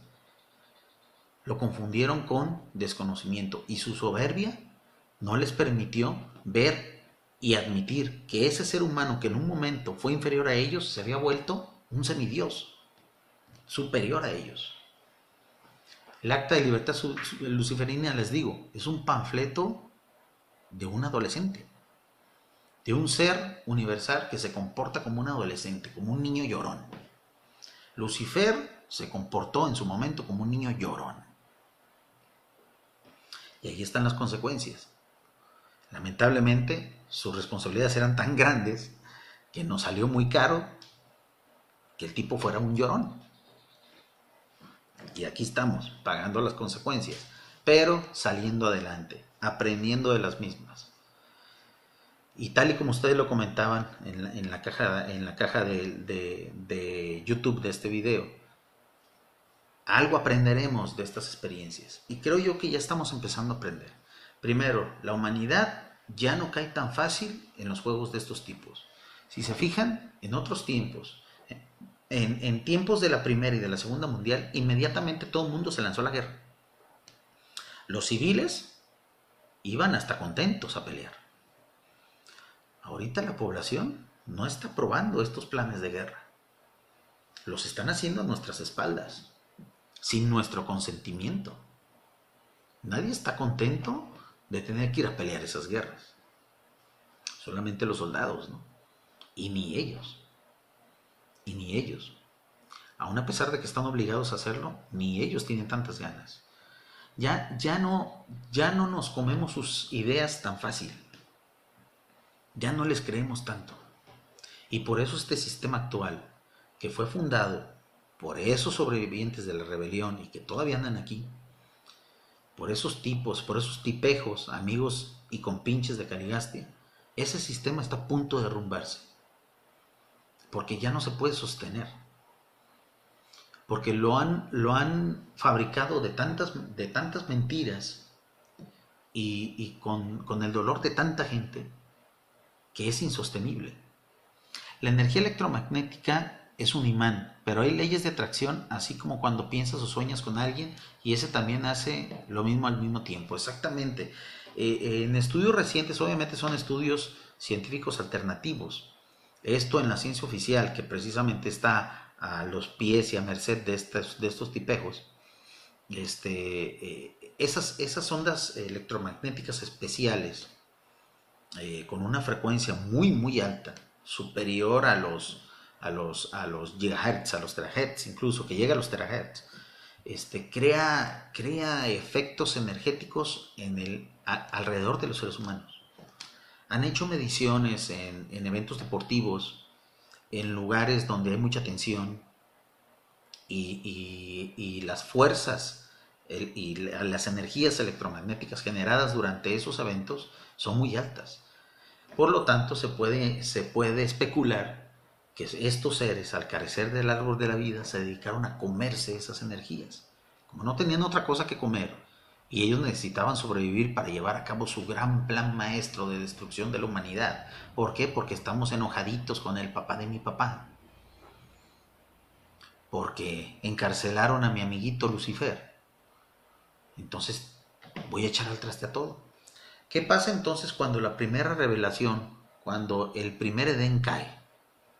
Se viene una época muy oscura para la humanidad. Muy pocos se opusieron a ese plan la gran mayoría de las civilizaciones y de los seres humanos se, vieron engañados este, y, asumieron a la rebelión como, como las ideas de la rebelión como de ellos. Y hubo unos cuantos, como siempre, unos pocos, que se opusieron a esas ideas, entre ellos los grandes señores Dan y Amadón, de los cuales ahorita, a los cuales ahorita les dedicamos un brindis. Y gracias a ellos siguió viva la fe y la esperanza este, que en su momento eh, Caligastia, antes de, de, volverse totalmente loco, sembró en este mundo. La semilla quedó. ¿Cuál fue entonces el siguiente paso que tuvieron que dar los administradores universales pues para tratar de encarrilar de nueva cuenta este mundo? Mandar a un Adán y una Eva, o sea, generar una misión adánica en nuestro planeta. Una misión que no solamente ayudara a, incrementar y a mejorar la biología de nuestro mundo, sino que viniera precisamente a dar una nueva revelación espiritual y una nueva eh, eh, eh, y una nueva vivencia espiritual a los, a los habitantes de este planeta. Entonces, cuando llegan Adán y Eva, Inmediatamente Caligastia, sus compinches, que en ese entonces todavía andaban libres, haciendo lo que querían y comiéndose a la gente, las energías de la gente quiero decir, empezaron con un complot. Un complot y tardaron años en hacerlo. Tardaron cientos de años en hacerlo. Y una vez que lograron, que lograron este, boicotear ese plan que al inicio iba muy bien. El Adán y Eva que nos tocó, recuerden que cada mundo recibe un Adán y Eva en su momento. El Adán y Eva de Urante que nos tocaron eran seres también muy buenos. Pero estos tipos les llevaban muchos años ya de artimañas, de, mentiras. O sea, Adán y Eva eran seres hasta cierto punto eh, avanzados espiritualmente y hasta cierto punto ingenuos. ¿Por qué? Porque pues jamás vas a aprender en los mundos superiores las mañas que te enseña vivir en un mundo material. Y hasta ese entonces, Caligastia, Daligastia y toda su bola de compinches ya llevaban varios cientos de miles de años viviendo aquí, aprendiéndole las mañas a los seres humanos, ¿no? Aprendiéndole las, las, eh, las malas maneras, la picardía, le llaman en España, de los seres humanos. Aprendieron muy bien, aprendieron muy bien de lo malo. Cuando llegan a Nieva, inmediatamente tronaron su plan. No los dejaron prácticamente hacer nada. Fueron muy pocos, muy pocos cientos o miles de años eh, que ellos pudieron eh, tratar de acomodar las cosas. La verdad, era una carga abrumadora de trabajo la que ellos tenían. Era una misión imposible. Era una misión imposible. Y fallaron. Esa fue la segunda gran consecuencia de la rebelión de Lucifer con nuestro mundo. ¿Cuándo van a ser juzgados Lucifer y Caligaris, Caligastia? Lucifer ya fue juzgado, Roberto Fernández. Eh, Lucifer ya fue juzgado, tenemos entendido así. Eh, no estamos bien seguros si fue en 1984 o 1989, hay diferentes fechas. Caligastia no ha sido juzgado, el tipo está en calidad de, criminal, está en arresto domiciliario en este planeta, no puede salir de él, no puede comunicarse con nadie más. Y, esperemos, tal y como le, sugerimos hace ratito a Caligastia, si es que estás viendo este video, si me estás escuchando ahorita en vivo, arrepiéntete tipo, no puedes hacer más ya. ¿Qué vas a hacer? ¿Una tercera guerra mundial? ¿Nos vas a matar a todos? ¿Qué vas a hacer? Y después de eso, ¿qué vas a hacer? ¿Qué vas a ganar? ¿Qué? ¿Esa va a ser tu gran victoria? ¿Acabar con el, con el ser humano? Mira, existen los cuerpos de la finalidad, Caligastia. Se los llevan, tú destruyes a la humanidad una vez que el mundo se limpia, los regresan. Y nos volvemos a reproducir como conejos, man. Somos una especie muy exitosa en eso. 7 mil millones. No te gusta ese número, ¿verdad? ¿A cuánto lo quieres bajar? ¿A medio millón? En unos 4 mil, 5 mil años volvemos a hacer lo mismo. No nos puedes parar. No nos puedes parar. Ríndete. Ríndete. No sabes con quién te estás metiendo. Con los urantianos. Los seres humanos de este planeta muy difícilmente nos vas a poder destruir. Atrévete a hacerlo. Haz tu tercera guerra, promuévela. Promueve el aborto. Promueve la homosexualización de los heterosexuales. Recuerden, en nuestro anterior directo nosotros hablamos que la homosexualidad es una medida experimental esos tipos hasta eso lo distorsionaron. Y quieren que el mundo se homosexualice. Nuevamente, tomar algo bueno, distorsionarlo y usarlo en nuestra contra. Y así lo han hecho durante el medio millón de años que, lleva, que llevó la rebelión. ¿Qué pasa entonces después de Adán y Eva? Viene la misión especial y súper urgente de Maquiventa Melquisedec. Esa misión fue un éxito. Fue un gran éxito porque aún a pesar de que estos tipos andaban todavía libres, como fue una misión, eh, una infiltración secreta la que hizo Maquiventa, una infiltración en la que solamente venía él como agente secreto, se podría decir, de la cual estos tipos, por andar con su, dice, Lucifer está extinto, tenemos entendido que sí, Pedro Manuel Macías. Eh, al inicio del directo comentábamos que esa información que acabo de decir respecto a que Lucifer ya fue extinto en 1984-89, fue recibida vía canalización a través de, eh, varios seres humanos que tienen contacto constante con los seres intermedios eh, eh, que, que fueron ya este, los, los seres intermedios buenos, se podría decir. Los que quedaron en este mundo, que no fueron apresados, que se arrepintieron o incluso que jamás estuvieron en la rebelión. Este, esa información, eh, la, la Fundación Urantia no la considera como válida, pero nosotros, por observación, por deducción y por hechos que están ocurriendo, tenemos entendido de que ya pasaron. De hecho, esa serie de eventos que pretenden implementar un nuevo orden mundial en nuestro mundo, en nuestro planeta, que lo quieren hacer ya pronto, en unos cuantos años más, sabemos que es una reacción en venganza a ese juicio, a ese exterminio de Lucifer. Es un nuevo manotazo, es un nuevo berrinche de estos niñitos, de estos adolescentes espirituales, de estos Lanonandek podridos, de estos Lanonandek mimados caprichosos, caprichudos. Cuando les mataron a su líder, tomaron esa decisión. Y no van a echarse atrás. No van a echarse atrás. Ya me los imagino, ya me los imagino. Mataron a Lucifer. Acabemos como la humanidad.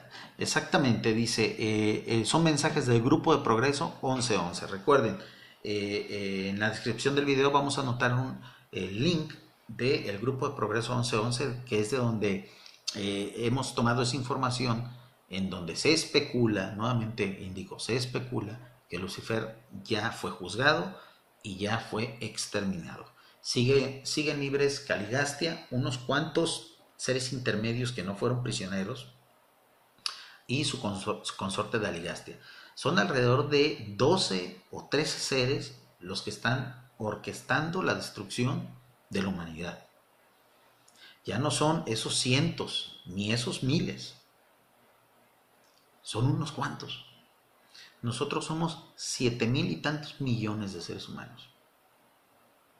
Y mientras la quinta revelación vaya caminando, vaya diseminándose, cada vez vamos a ser más.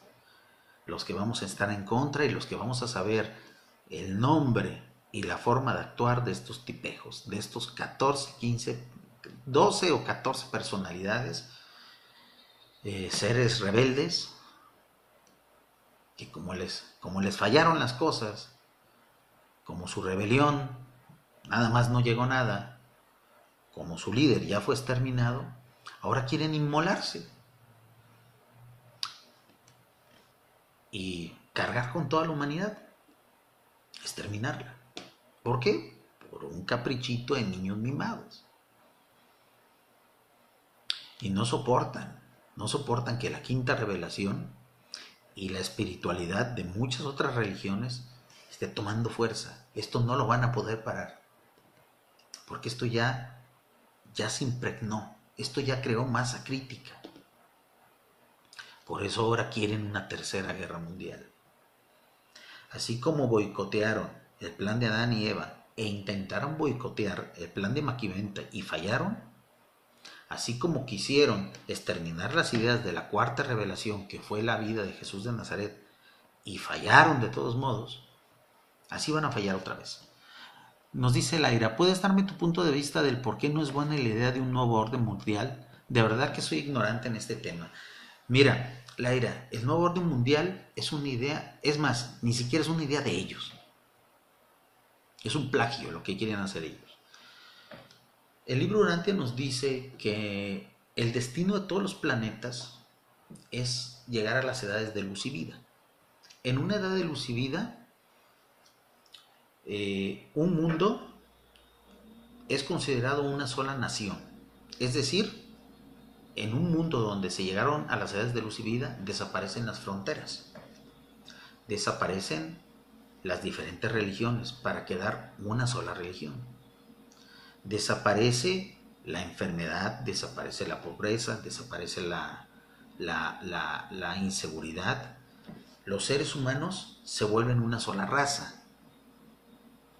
Ese es el cauce natural de todos los planetas.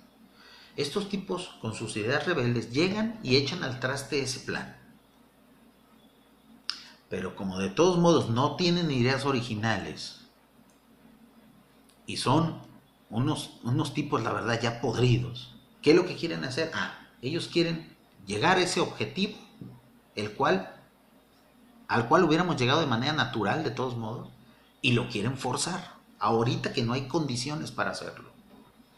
Ese es el nuevo orden mundial que ellos proponen. Un nuevo orden mundial pirata. Un nuevo orden mundial, como decimos acá en México, patito. Un nuevo orden mundial forzado. Un nuevo orden, un nuevo orden mundial genérico. No ese orden mundial que propone el libro Durante. El libro Durante propone un solo mundo, una sola raza, una sola religión, una sola idea, una humanidad sin fronteras, pero a partir de un proceso de cientos de miles de años. Gobierno mundial, un, solo gobierno mundial, exactamente. Eso lo propone el libro Urantia. Y ese es el causa natural. Algún día vamos a llegar a ese, a ese gobierno mundial o nuevo o orden mundial, podríamos decirlo así, natural, idóneo, donde la humanidad sea el centro de ese gobierno mundial, donde el bienestar y la espiritualidad sea el centro de ese gobierno mundial. No como lo quieren imponer ahora, a la fuerza. ¿Para qué? Para terminar esclavizándonos y, sobre todo, lo que ellos quieren, exterminándonos. Ellos quieren que la humanidad se reduzca al mínimo y lo poquito que quede sea esclavizada. Y ellos ponerse en la cima. Lugar que, por cierto, ya tenían.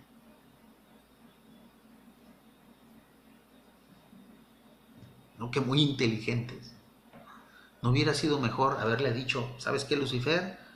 Sí, fuiste mi amigo, sí, te admiro mucho, pero estás loquito, mi buen. Yo ya estoy aquí en este planetita, soy el príncipe planetario, si hago bien las cosas, en unos 300 mil años lo vuelvo de luz y vida y me convierto en el gobernante mundial de un mundo de luz y vida y a lo mejor después me ascienden a otro puesto. Pero no, había que irse por el camino fácil, había que irse por las amistades, para de todos modos terminar siendo o queriendo ser el gobernante de un mundo con un gobierno mundial patito, pirata. Es la parte precisamente patética de estos seres que iniciaron la rebelión de Lucifer. Una vez que Maquimenta Melquisedec termina su misión, que fue muy exitosa, su misión era precisamente devolver la luz de la espiritualidad y de la esperanza a este mundo. Y a partir de su misión, este, que fue aproximadamente hace, creo que fue hace 4.000 años, ¿no? 2.000 años antes de Cristo, este, él se dedicó precisamente a pregonar nuevamente la, la, idea de un solo Dios, la idea del monoteísmo.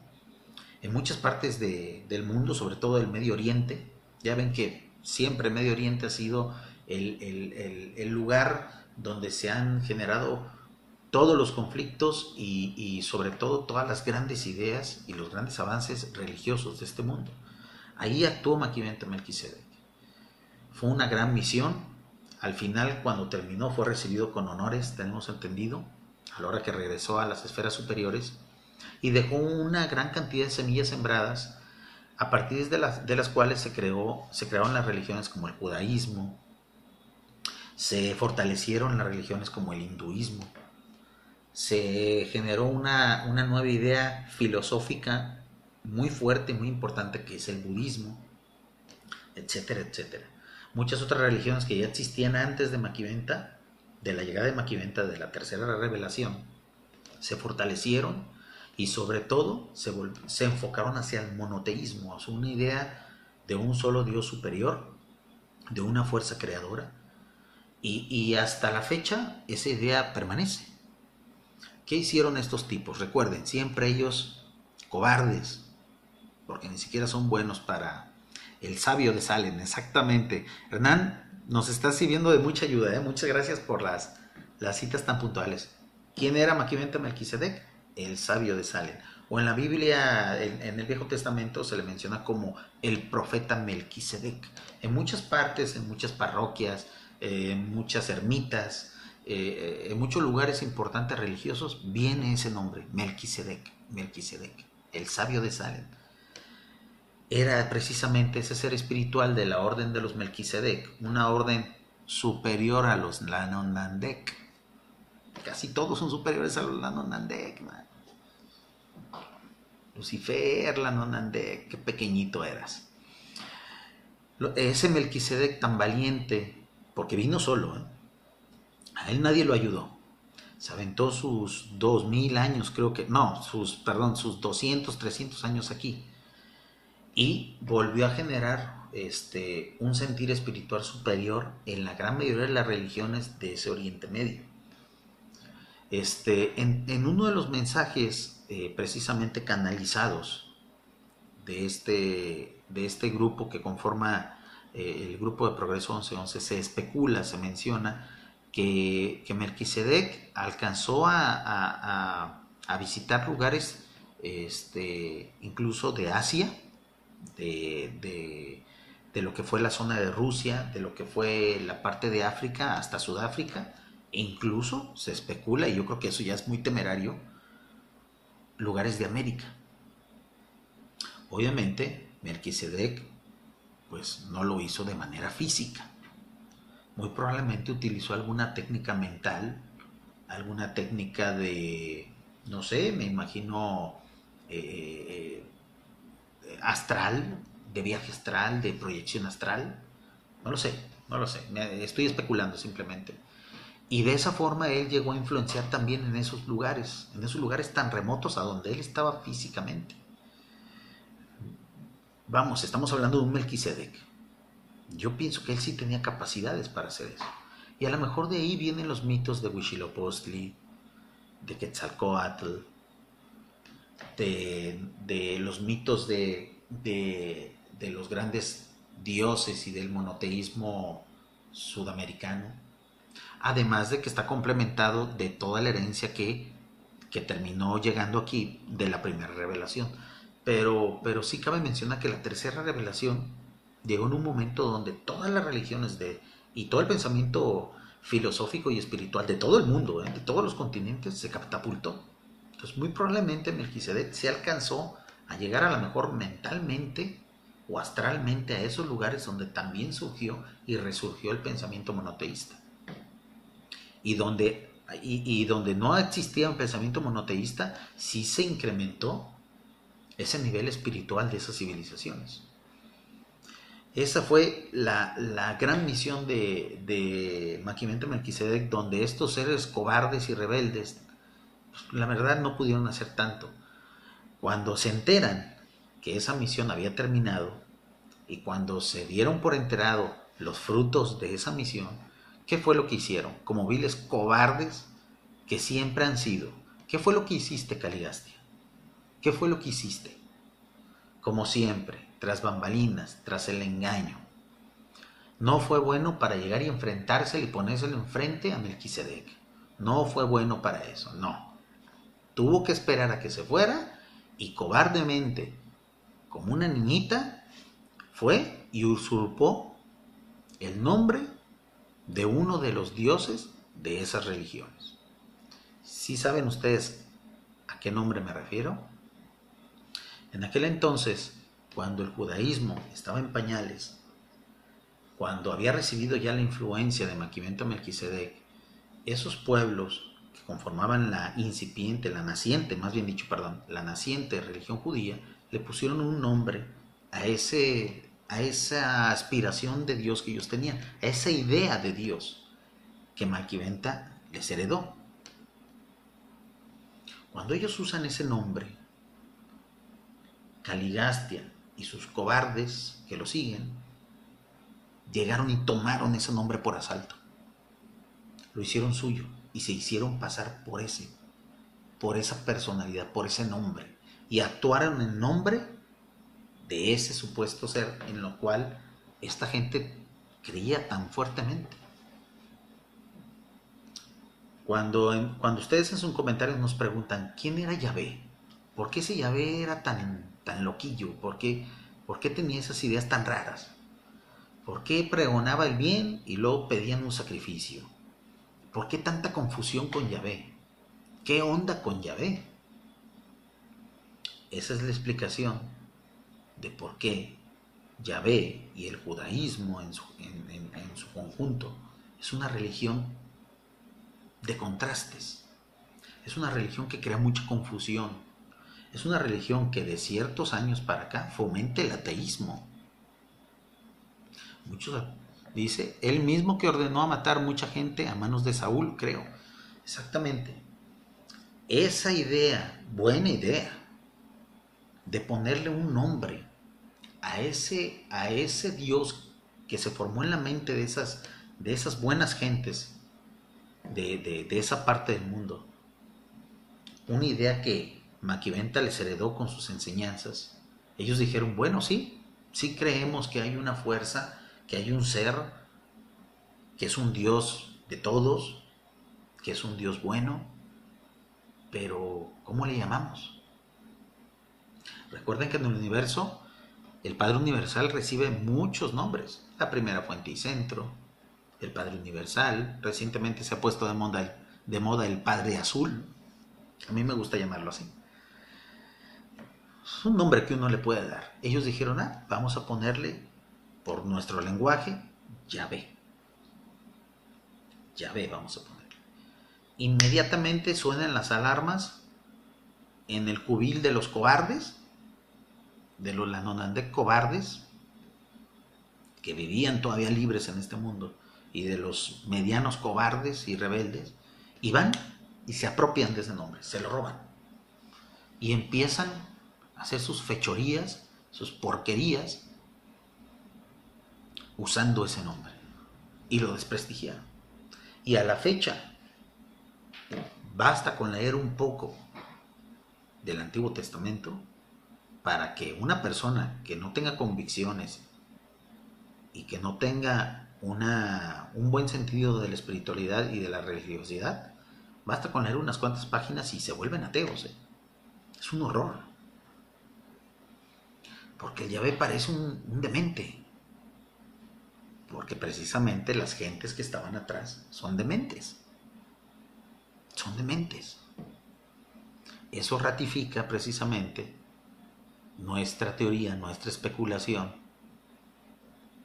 de que los rebeldes eran dementes, eran enfermos mentales, que no podían echarse para atrás. De ahí esa es la explicación que nosotros especulamos puede dársele a por qué, por qué actúa así Yahvé. ¿Por qué Jesús, una vez que llega, una de sus grandes este, misiones, una de sus grandes enseñanzas, fueron la de echar abajo el montón de, locura que había respecto al actuar de Yahvé. El montón de mitos, el montón de, de, de, de, ¿cómo se podría decir?, de actividades y de influencia que tenía Yahvé respecto a ese pueblo hebreo, a, ese, a, esa religión, a esa religión monoteísta, pero tan manipulada a la que él se enfrentó. Ya llegamos entonces al momento de la cuarta revelación, al nacimiento, a la llegada de Micael de Nevadón, encarnándose en Jesús de Nazaret. Entonces vamos a pasar a la segunda parte de este, de este directo.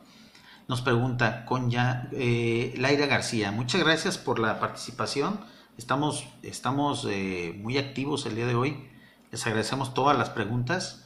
Y a los que nos estén viendo diferido, los invitamos a seguir comentando. Ahí vamos a seguir también nosotros participando. Con Yahvé se denigró, sobajó y lastimó horriblemente a la mujer. A la mujer, a los niños, a los discapacitados, a los hombres, a los hermanos, a la humanidad, a los gentiles, a los que no pensaban como ellos.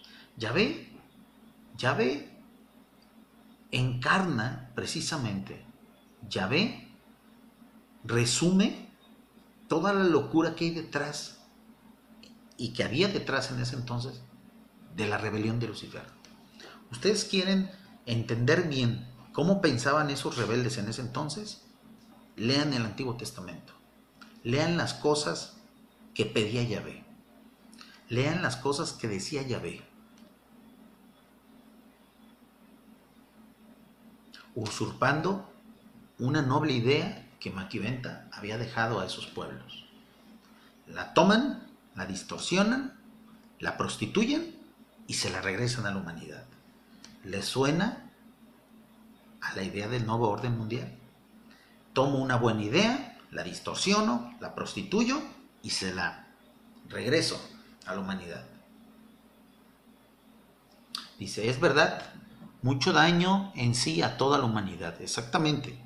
Yahvé encarna precisamente la mente distorsionada, loca, fanática y cobarde de los Lanondandek rebeldes y de los medianos rebeldes de ese entonces. Jesús mismo dijo, nadie aquí visto ni oído al Padre, el mismo, ay perdón, disculpen, deje vuelvo a poner aquí. Nos dice, los seres espirituales, nos dice Tiflo Android, los seres espirituales se manifiestan físicamente. Sí, este, eh, los Lanonandek, para poder vivir en este mundo, en mundos materiales, perdón, necesitan tener una base una base semimaterial. Y ellos pueden pasar del estado espiritual al material con relativa facilidad. O al menos así era cuando todavía podían consumir el fruto del árbol de la vida. Ahora que utilizan este, las energías del ser humano como alimento, se les dificulta mucho manifestarse. Y mucho más después de que Miguel de Nevadón vino y distribuyó su espíritu de la verdad. Ahí nos puso una... Eh, vamos a hablar un ratito más de eso. Y ahí vamos, dos horas de directo. Recuerden que les comentamos que esto iba a ser maratónico. ¿eh? Eh, cuando Miguel de Nevadón viene y otorga a la humanidad el espíritu de la verdad, nos da una especie de armadura contra estos tipejos, contra estos seres, seres inferiores. ¿No les gusta, verdad? ¿No les gusta que les llame así? este, gracias a eso, a ellos les cuesta todavía mucho más trabajo hacerse visible. ¿Cuál es, ¿Cuál es la forma en la que rápidamente ellos pueden interactuar con la humanidad? Cuando un ser humano desea contactarse con ellos. Cuando un ser humano baja la cabeza y se postra ante estos seres, ahí ellos sí pueden, pueden manifestarse físicamente. Sobre todo es mucho más fácil para los poquitos medianos secundarios que quedaron, que no han sido ejecutados. Recuerden, estamos hablando de 12 o, de 12 o 14 tipejos. Entonces, sí es posible que se manifiesten eh, eh, físicamente, pero les cuesta mucho trabajo. No lo pueden hacer ante cualquier persona. No podrían hacerlo ahorita ante mí, por ejemplo. O ante ustedes. No podrían hacerlo. ¿Por qué? Porque en nosotros reside el espíritu de la verdad, porque tenemos un nivel espiritual aceptable, unos más, otros menos, unos con su religión, otros no. Pero gracias precisamente a revelaciones como la del libro Durante, tenemos esa protección. Aunque ellos quisieran hacernos daño, no podrían. Por eso recurren a las artimañas, a las mentiritas, a los chismecitos, a las triquiñuelas, a la picardía como los cobardes que son, ¿no? ¿Qué pasa entonces cuando precisamente eh, debido a estos seres empieza a ponerse en riesgo eh, la, tercera revelación? Empieza a prostituirse las enseñanzas de Maquimento Melquisedec, sobre todo en el área del Medio Oriente de nuestro planeta. Bueno, coincide ese momento eh, con, la, con la necesidad que tenía Micael de Nevadón de autotorgarse en la vida material. Aquellos que han leído el libro Urantia, yo pienso que una de las partes más emotivas, más bonitas que tiene el libro Urantia es cuando explica los autotorgamientos de Micael. Micael, ese ser nacido en el paraíso, ese Dios casi, casi Dios eh, eh, sobre todas las cosas de su creación, ese ser tiene que eh, todavía perfeccionarse más, tiene que pulirse y tiene que ganar a pulso su título. Ese Dios que es Micael de Nevadón, que es capaz incluso de crear, de tener a su cargo 10 millones de mundos, ese ser tiene que vivir la experiencia hacia abajo de la existencia. Todo lo contrario a lo que nosotros hacemos. Nosotros como mortales nacemos en lo más bajo y empezamos a subir, a subir, a subir, a subir, hasta llegar a conocer a Dios creador de todas las cosas, hasta llegar a volvernos casi dioses. Como contraparte a ese proceso, Micael y muchos otros, dice, los seres espirituales se manifiestan, nos pregunta Tiflo, disculpa, ¿a qué se debe el nombre de Padre Azul? Ahorita lo, ahorita lo explicamos. Eh, al contrario de con nosotros y como complemento de ese proceso, de esa carrera, de ese plan universal, los seres que han nacido en la perfección, para poder saber cómo es la existencia hacia abajo, ellos se autotorgan. Como quien dice, viven vidas inferiores. Para los Micaeles, ese proceso lleva siete autotorgamientos, o sea, siete veces tienen que vivir la vida de las criaturas que son inferiores a ellos. Lo tienen que hacer en, en, mundos y entre civilizaciones que ellos mismos administren, obviamente, entre su creación. Por lo tanto, Micael residió seis veces antes de nuestro mundo en diferentes mundos y en la forma de diferentes criaturas de Nevadón. Eh, fue, un, fue en su momento un Melquisedec, fue en su momento un Adán, fue en su momento un serafín, etcétera, etcétera. Seis veces hasta que le tocó el turno de vivir entre las criaturas más bajas y humildes de su creación, entre los seres humanos. Y adivinen a qué planeta escogió. Pues al planeta donde estaban estos tipejos, haciéndose pasar por el Dios de todas las cosas, por el Padre Azul, ahorita explicamos el nombre, con el nombre de Yahvé. Muy probablemente esa y a lo mejor alguna otra causa más fue lo que, lo que llamó la atención de Micael.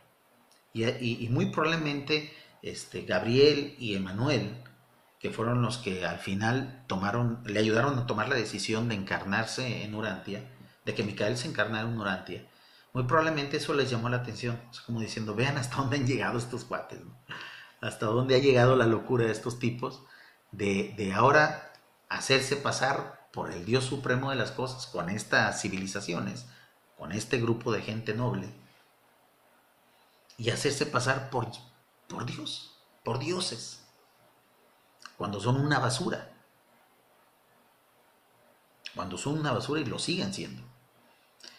Muy probablemente eso y algunos otros factores más que se dicen en el libro Urantia ayudaron a que Micael tomara la decisión de venir y encarnarse en nuestro mundo para vivir la vida conforme a sus criaturas, con las criaturas más humildes. Y eso ocurrió precisamente un 21 de agosto, a diferencia de lo que nos dice las religiones cristianas y las religiones, eh, eh, bueno, que, que, incluyen a, a Jesucristo como una figura fundamental, incluso en el Corán y todo se menciona que muy probablemente el nacimiento haya sido el 25 de diciembre. Sabemos que en eso hay un trasfondo de, de, sobre, de, sobreponer esa fecha a, antigüedad, a antiguas eh, festividades paganas. Pero bueno, el libro Orantia nos da la fecha precisamente que para nosotros ya es tan importante, la cual pues ya la tomamos nosotros como una segunda Navidad o como una primera Navidad, o como una Navidad adicional a la que ya celebrábamos desde niños antes de conocer el libro Urantia, que es la del 21 de agosto. Eh, en, nuestro, en nuestro canal de YouTube ya tenemos incluso hasta un villancico y cada año vamos a ir agregando villancicos para que dentro de unos 50 o 100 años más, si alguien llega a, a ver estos videos y si esto sigue avanzando como está, pues se lleguen a cantar estos villancicos en esas fiestas navideñas de verano.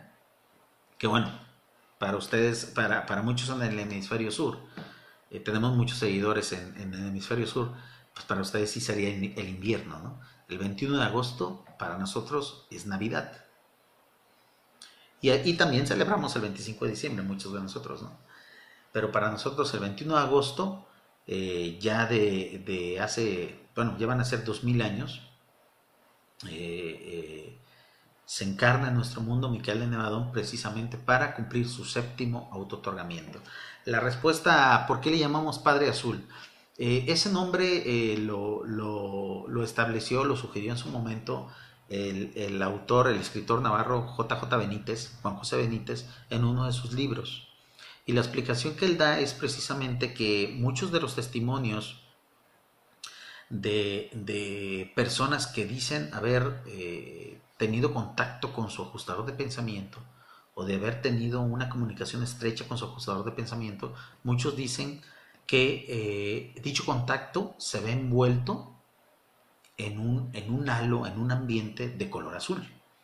O sea, gente que ha llegado a un nivel espiritual tan alto, o un nivel de conciencia o de concentración o de meditación tan alto, que llegan a contactar con su ajustador, como para platicar con él, como para recibir una información de él, o cachar una idea o tener un pequeño impas, dicen que durante ese momento el ambiente alrededor o lo que alcanzan ellos a percibir o a sentir ocurre en un ambiente de color azul.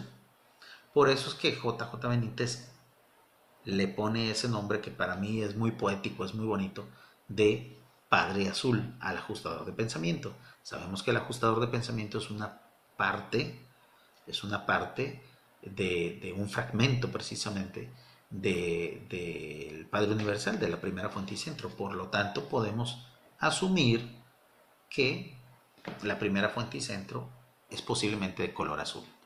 Quisiera saber cómo intimar con mi ajustador. Híjole, creo que, a todos nos gustaría saber. Eh, en el libro durante se da varios, varios tips, se menciona varias, varias cosas que sería importante hacer. Eh, creo yo que con el ritmo de vida actual que tenemos, el estrés tan grande que, estamos padeciendo, pese a, todos nuestros esfuerzos de, pues de alejarnos de, situaciones materiales que no valen la pena, creo que, sería un gran logro poder, poder este, llegar a, comunicarse y sobre todo a, a tener una relación íntima con su ajustador. Ha ocurrido muy pocas veces, de hecho, eh, han sido pocos los seres humanos que incluso han llegado hasta fusionarse, estando todavía en, la vida material, han llegado a fusionarse y, han trascendido mucho más allá que todos los demás que, hayan muerto, contemporáneos de ellos. Entonces sí es algo muy difícil. Eh, pienso yo que los primeros pasos los estamos dando. Y es precisamente, pues, eh, primero, darle, darle muchas experiencias de vida buenas a nuestro ajustador y a nuestro espíritu de la verdad. Estudiar, progresar de manera espiritual. Y yo creo que poco a poco uno va llegando a ese camino en el que se llega a ser una relación tan íntima que incluso en la vida en la carne podamos llegar a, recibir información del ajustador. Em, Juan José Benítez afirma eso solamente él sabe si realmente es cierto o no, que él ha llegado a, recibir información del Padre Sur, de pedir una información y recibirla. Él le llama señales, señales. Hay un libro de él, algo así que se llama así, Pactos y Señales, algo así. Es muy recomendable. Eh, eh, pero yo creo que eso es una... No hay una receta para eso. Es algo muy personal, es un camino que cada quien debe tener. Muy probablemente para algunas personas sea más fácil que para otras. Eh, yo no he tenido esa oportunidad, pero en eso estamos. En ese camino estamos y tenemos la esperanza de algún día, si no es aquí, en, las, en, los próximos mundos de estancia, poder llegar a, a, fusionarnos incluso con nuestro ajustador, que es nuestro destino. Muy bien, entonces cuando, cuando hablando ahora sí ya de la, de la segunda parte del directo, ya llevamos dos horas 14 minutos, ¿está bien? ¿Está muy bien? ¿Qué tal, qué tal sienten el, ritmo del directo? Es una charla, es una tertulia, si se fijan, es algo muy informal, ideas van, ideas vienen, y es la intención de estos directos precisamente. Para vertir conceptos, cifras, etcétera, están los videos. Los videos con producción. Aquí venimos precisamente a conversar, a charlar, como lo haríamos en cualquier, eh, en cualquier restaurante, cualquier lugar de su casa. Disculpa, tengo una gran pregunta, pero un poco tabú. Es extenso y quisiera saber, permíteme, quisiera saber cómo puedo enviártela, ya que aquí es limitada las palabras para comunicarme. Muy bien, te ofrecemos eh, nuestro correo electrónico, que es mundourantia, así se llamaba nuestro blog anterior, el proyecto anterior era Mundurantia, ahora se llama Planeturantia, pero nos quedó el correo, entonces así lo seguimos usando. mundourantia.gmail.com Está en la descripción del video, ahí nos puedes mandar. El, correo electrónico se presta mucho a eso, a, hablar de manera extensa, poner imágenes, etcétera. Yo pienso que es el mejor medio que puedes usar para esa duda que tú tienes y con mucho gusto eh, procuraremos ayudarte a responderla. Cuando, cuando Jesús de Nazaret decide precisamente encarnarse o auto-otorgarse por séptima vez en la vida material, muchísimas gracias y perdón por tanta lata. No te preocupes, Laira, para eso estamos. Muchas gracias por estar aquí en este directo. Ya, ya mero terminamos, vamos a precisamente hablar de esta parte eh, tan bonita de, de, que da, que explica, con la que el libro de Durante explica cómo finaliza la rebelión de Lucifer. Recuerden que el gran protagonista del libro Urantia, el personaje principal del libro Urantia, es Micael de Nevadón. Desde que el libro inicia, desde su primer capítulo hasta el fin del tercer capítulo, recuerden, ah, de, perdón, desde que el libro inicia, desde su primera parte hasta el fin de la tercera parte, porque recuerden que el libro Urantia está formado por cuatro partes. La primera, la segunda y la tercera, todo eso es una amalgama de información y de conocimiento que nos ayuda a entender a la perfección todo lo que pasa en la cuarta parte, que es la vida y las enseñanzas de Jesús de Nazaret. Todo lo que se dice anteriormente, esas cientos y cientos y cientos de páginas que hay previo a la cuarta parte, nos sirven a entender perfectamente el, porqué de la cuarta parte, que es precisamente donde se nos explica cuál era la verdadera misión de Jesús de Nazaret o del ser que se encarnó en Jesús de Nazaret, o sea, que nació en este mundo y al cual le dieron ese nombre, Jesús de Nazaret, sus papás. La verdadera misión era precisamente vivir, vivir como un ser material. ¿Por qué?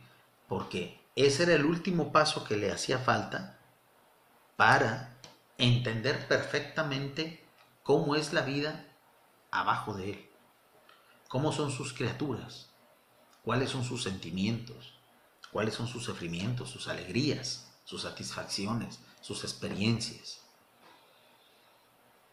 La mejor forma de saber cómo vive o la mejor forma de entender algo que tú creaste es viviendo junto con esa, con esa creación. Vamos a llevarlo a lo, al, al, al argot este, informático. La mejor forma que tiene un creador de juegos de video para entender si su trabajo estuvo bien hecho, si satisface sus expectativas, para saber qué tan bien quedó, cuál es la mejor forma después de haberlo programado. La mejor forma es jugándolo. Es la mejor forma. Jamás un programador de un juego lo va a aventar al mercado sin antes haberlo jugado. Y no solamente él, los, los, los, usuarios o los compañeros que junto con él lo hayan programado. La mejor forma de saber si un software de videojuegos es bueno es una vez que lo terminas, tú como programador tienes que jugarlo. Y una vez que lo juegas, a lo mejor encuentras ahí un bug, a lo mejor ahí encuentras algún error, o a lo mejor encuentras formas para mejorar ese juego.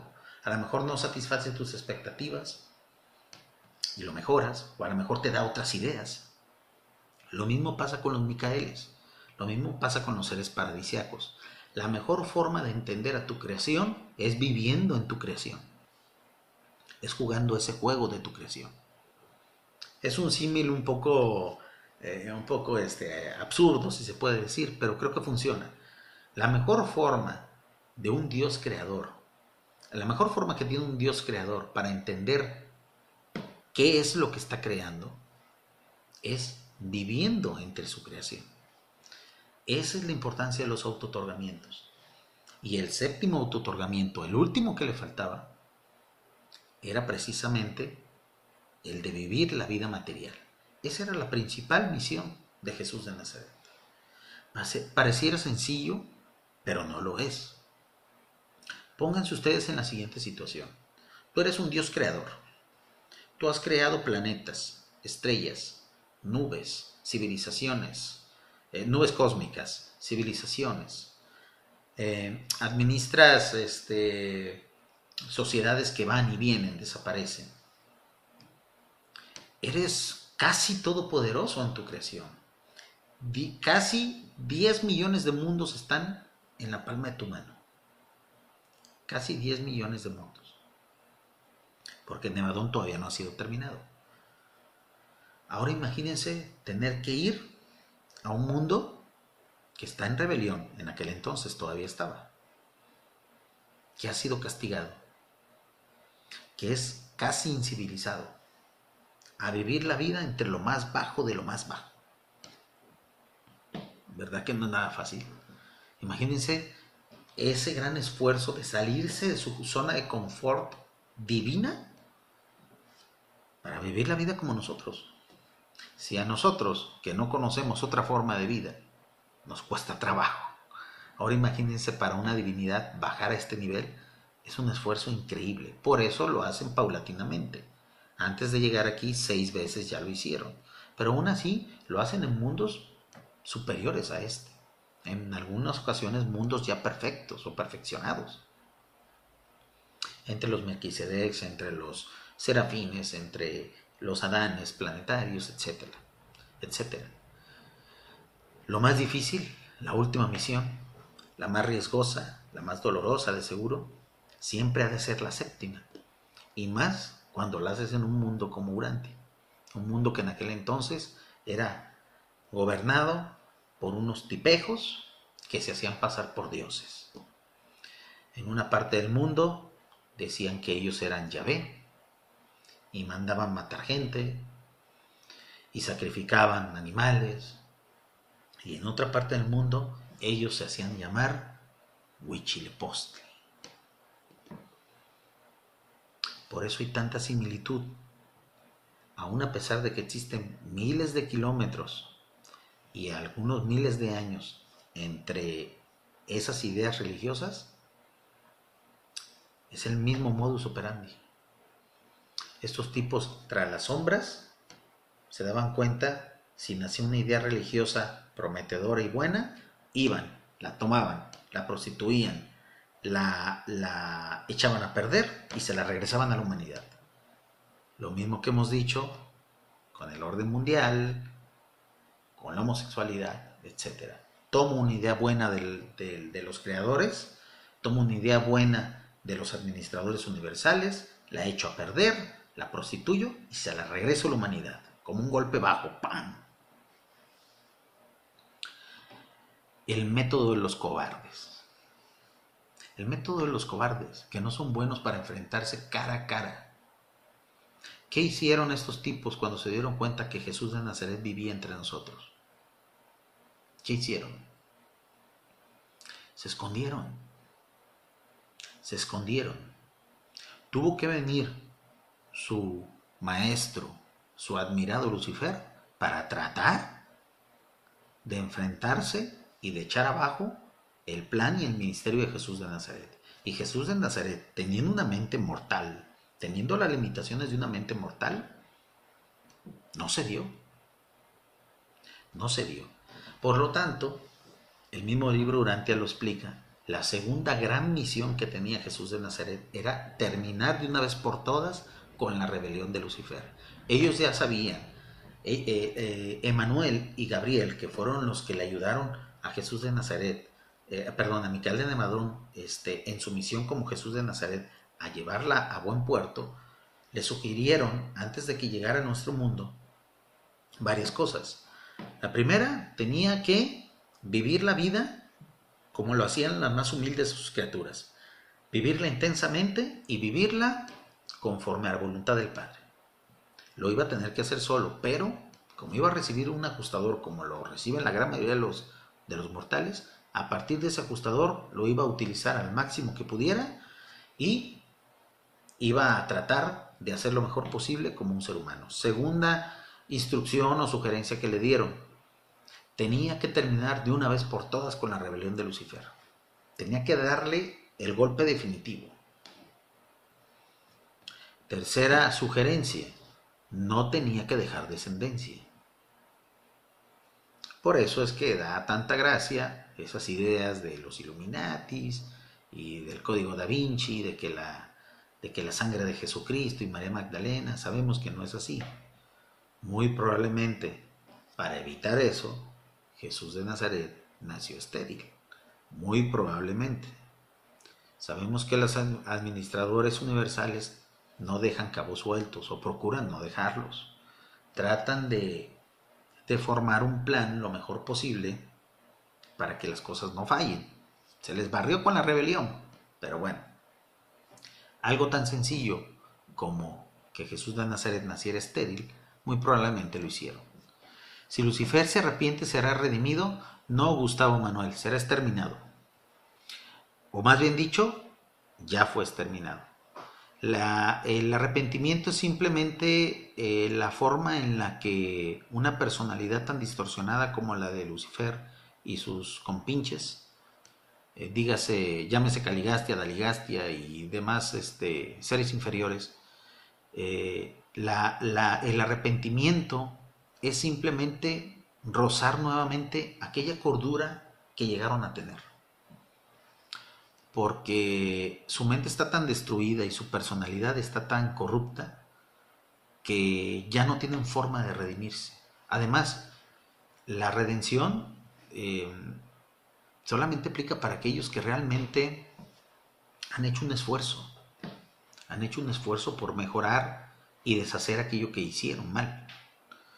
Por eso es que eh, muchos seres humanos alcanzan a redimirse y continúan su camino hacia el Padre.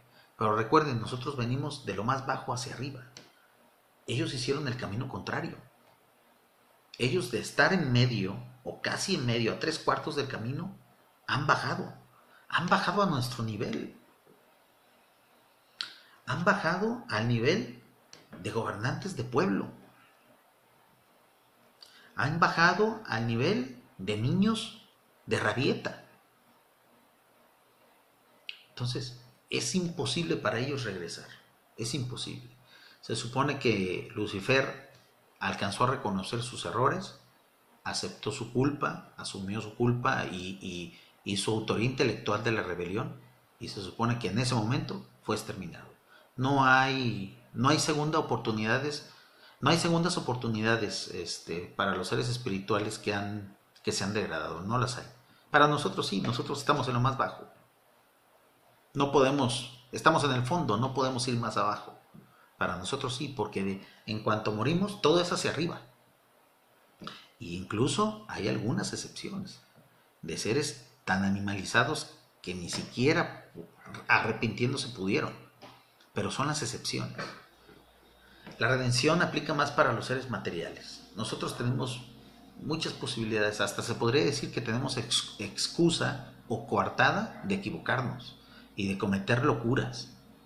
Y sí, si nos arrepentimos, tenemos posibilidades de redimirnos, porque nosotros nacimos en lo más bajo. Ellos no. Ellos no. Si, si, si constantemente le pedimos justicia al Dios creador, constantemente exigimos y constantemente criticamos a Dios de que no es justo, pues esto que acabamos de plantear y de lo que plantea el libro Durante respecto a eso, es lo más justo que pueda haber. Tú, la Nonandek, Lucifer, Caligastia, Compinche, Satanás, fueron creados semi-perfectos. Fueron creados en un ambiente totalmente de luminosidad. ¿Qué pasa si un ser espiritual es exterminado? Eh, ¿Pasa a la nada? ¿Pasa a, un plano donde pareciera que nunca hubiera existido, pero se especula que una vez que termine estado universal, hacia arriba o hacia adentro. Mm, ah, bueno, te refieres al avance de, del, progreso, bueno, al avance que puede tener un, espíritu material hacia el Padre, sí. Muchos dicen eh, que en realidad no es hacia arriba, que es hacia adentro, porque es, es el, la forma en la que geográficamente están distribuidas las galaxias. En realidad nosotros el avance sería hacia el interior de los universos, ¿no se puede decir? ¿A eso te referías? ¿A eso te referías, Hernán? Sí, tienes mucha razón, eh, realmente es hacia adentro. Pero bueno, para hacer un símil con las religiones existentes y una forma más fácil, lo mencionamos hacia arriba. Eh, el ser espiritual exterminado se podría decir que desaparece de la existencia de esta era. Se supone que cuando termine esta era durante de millones de eones, durante un tiempo indeterminado, va a surgir una nueva versión de Dios, de la primera fuente y centro. Este, en esa nueva versión, esas mínimas partes de la nada, de personalidad que quedó de esos seres, van a ser asumidas por ese ser supremo. Dice, el libro orante dice que cuando un ser es, es exterminado es que se funde con el Supremo, exactamente. Jehová es Caligastia. Eh, Jehová, recuerden que, es una... Jehová es una especie de, mixtura entre eh, de lo que es Yahvé. Es una especie de, de Yahvé 2.0. Y sí, lo acabamos de explicar. Eh, Caligastia tomó el nombre de Yahvé y como consecuencia de, de Jehová este, para usurpar precisamente la, el, papel, el papel de Dios Padre, del Dios universal. Eh, eh, eh, vamos, el, pueblo, el pueblo hebreo fue una víctima más precisamente de la rebelión de Lucifer. Y precisamente una de las misiones que tenía Jesús de Nazaret, o sea, Micael de Nevadón, al llegar aquí como Jesús de Nazaret, era terminar o tratar de terminar, hacer un corte de toda esa, de toda esa distorsión que la rebelión había generado. Entonces, cuando, cuando llega Jesús de Nazaret, bueno, eh, toda la cuarta parte del libro Durante nos habla de cómo avanza espiritualmente, eh, aclara precisamente muchos conceptos de que eh, de los que siempre había se había generado polémica de, de si precisamente había nacido eh, a través, de, a través de, una virgen, lo cual el libro Durante inmediatamente desmonta y dice, no, Jesús de Nazaret nació como cualquier otro niño que ha existido antes o después de él.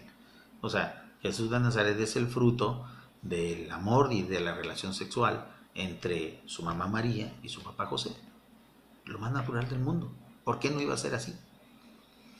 Entonces, afortunadamente, ese es un gran argumento contra precisamente aquellos, eh, sobre todo ateos militantes, que hacen mofa, que hacen burla de que la palomita fue y violó a María, de que Dios este, dice que no hay que desear la mujer de su prójimo y fue y fornicó con María. Todo ese tipo de tonterías las matas inmediatamente con eso. Y la verdad es lo más lógico. ¿Por qué un Dios creador iba a nacer de manera diferente a los demás seres de su creación que precisamente pretende entender, porque iba a gozar de ese privilegio, ¿no? Nos están llegando muchas preguntas, muchísimas gracias por su participación, ya llevamos dos horas y media de directo, pero para eso estamos. Dice, eh, dice eh, en efecto nos comenta, el libro Urantia dice que cuando un ser es exterminado es que se funde en el Supremo, se funde en el Supremo cuando llegue a existir el Supremo, o a lo mejor se funde eh, eh, de manera parcial.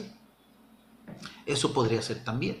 Poco a poco el Supremo se va formando con todos esos seres exterminados. Nada se pierde, nada se pierde. Se podría decir que, que los administradores universales, en su sabiduría, son unos grandes administradores de recursos. Ellos tienen criaturas para todo. Para todo hay criaturas, para medir el tiempo, para viajar este, a través de los universos, para eh, mover las galaxias, para todo hay criaturas, o para todo hay una ley, o para todo hay una fuerza. Eh, entonces, ni siquiera aquellos seres que son exterminados se pierden del todo. Su experiencia, su experiencia al final servirá de aprendizaje para ese Dios 2.0 o más bien dicho 3.0 sería, ¿no? Ese Dios 3.0 que será el Dios supremo, que poco a poco está formándose con toda la experiencia de toda la creación, de todos los seres que este, imperfectos que se volvieron perfectos, de los materiales que se volvieron dioses, e incluso de los que fueron exterminados. Sí, algún, eh, definitivamente nada se pierde, y eso es algo muy sabio, es, es una gran administración de recursos, ¿no? Nos dice, nos preguntan, es interesante cómo Lucifer fue el padre de la conspiranoia de Satania. O sea, así es, es, es, es una historia muy triste. Para mí la rebelión es una tragicomedia. Es una tragicomedia, es una... Es un, es un evento que, que da más lástima que, que ira o, a mí me da mucha lástima, me da mucha lástima, pero sí entiendo que algún aprendizaje saldrá de, esto y ya lo estamos viendo. ¿eh? Eh, la verdad es que los seres humanos, yo pienso que los seres humanos que, que trasciendan de aquí de Urantia, sobre todo seres humanos contemporáneos a nosotros, estamos, hecho, estamos hechos a prueba de todo. A prueba de todo. Nos dice Hernán Molina, nada se pierde, todo se aprovecha. Exactamente. Exactamente. Y eso es, una, ese es algo que debemos de entender eh, los seres humanos a la hora de crear cosas o de realizar un plan. Procurar que nada se pierda, que incluso en el fracaso tengamos un aprendizaje, incluso en el, en, el, en el fallo tengamos algo de provecho. Por eso es que la rebelión muy probablemente tenga una finalidad, la verdad yo no alcanzo a comprenderla ni siquiera los reveladores la, la, expresan, también la intuyen. Ellos dicen que muy probablemente algún, algún aprendizaje, algo bueno saldrá de eso. Y, yo puedo especular y me atrevo a especular que, es precisamente eso, volver a los seres humanos durante, sobre todo a nuestros contemporáneos, a los nacidos ya después de la Segunda Guerra Mundial, que fue un desastre, también inspirado y conspirado por estos tipejos, vamos a hacer a prueba de todo. Imagínense la, la, la, capacidad de, de, seres ascendentes que vamos a hacer nosotros, que lo hemos visto casi todo, que hemos vivido entre lo peor de lo peor.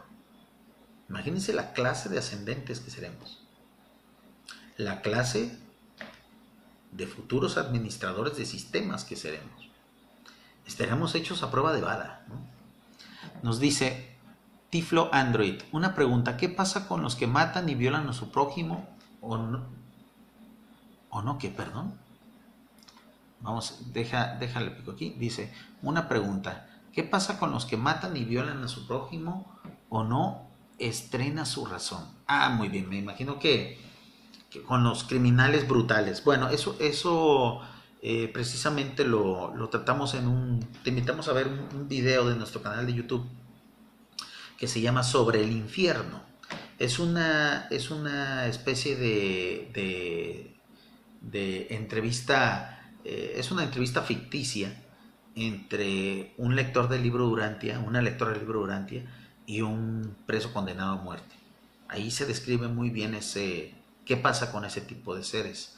Eh, la gran mayoría de ellos, este, aún a pesar de los crímenes que hayan cometido, si hay cierto arrepentimiento, si hay cierto despertar espiritual al final de sus vidas, este, pasan precisamente a, esperar hasta una dispensación. Y una vez que existe la dispensación, pueden continuar su camino hacia Padre. ¿Qué ocurre cuando tú eh, te suicidas? Eh, desperdicias tu vida material, consumiendo drogas, asesinando, etc., lo que haces es retrasar tu proceso. Retrasas tu proceso natural de ir hacia, Dios.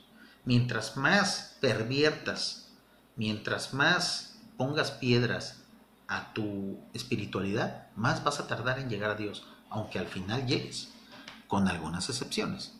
Lucifer llegó a posesionarse de Caifás, Anás y el Saldedín para matar a Micael? ¿O solo, fue o, solo fueron personas con, con desórdenes mentales? Mm, dudamos mucho que, la, la gente de Sanedrín, que esta gente que conspiró contra Jesús de Nazaret hayan sido poseídas, más bien fueron influenciadas. Recuerden que, que estos seres, que los rebeldes, son cobardes, son excesivamente cobardes, son más cobardes que un ser humano. Han llegado a lo más bajo, han llegado a lo más bajo. Por eso muchos de, de mis conocidos que, que, bromeamos y que ya tomamos estos temas ya, la verdad, este, de manera muy deportiva, los llamamos seres inferiores, a los rebeldes, a los que todavía quedan, a esos 12 o 14 seres que andan por ahí, los llamamos seres inferiores, porque lo son. Estos seres inferiores, en ese entonces eran muchos, todavía no habían sido eh, hechos prisioneros, la rebelión todavía seguía en boga, y precisamente la rebelión culmina una vez que que Jesús de Nazaret resucita en ese cuerpo morontial y da por terminada, da la orden de que se termine la rebelión.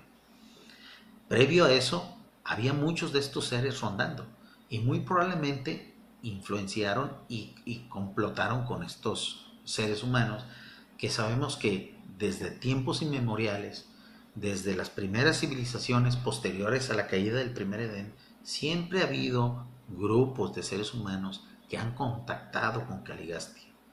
Sabemos que incluso en la actualidad hay, hay, hay grupos, hay grupos herméticos, hay sociedades secretas que tienen contacto mental e incluso visual con Caligastia. Esos son los grupos que precisamente quieren destruir a la humanidad.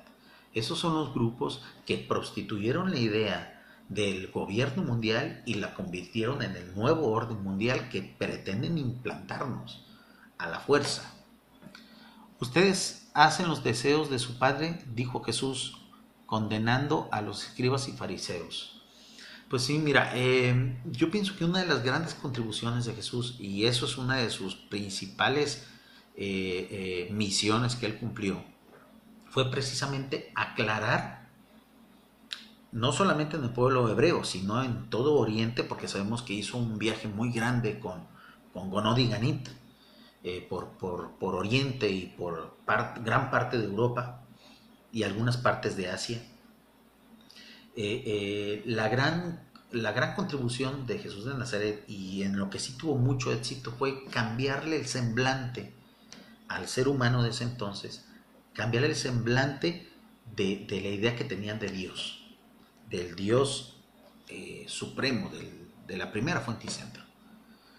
Es cierto que a partir de ese entonces ya la idea de, un Dios colérico, de un Dios alocado, de un Dios loquillo, como Yahvé, eh, mejoró bastante, evolucionó, evolucionó para bien, al grado que una vez que llega la quinta revelación, muchos seres humanos entendieron de inmediato la verdadera naturaleza de Dios.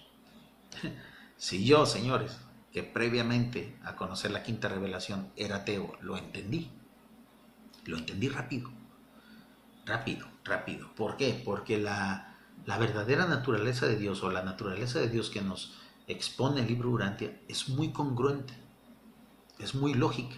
Sí, sí corresponde a un Dios, a un Dios de verdad, no un usurpador, no un loquito que se hace llamar Dios. Es muy congruente. Sí, sí se entiende que hay amor.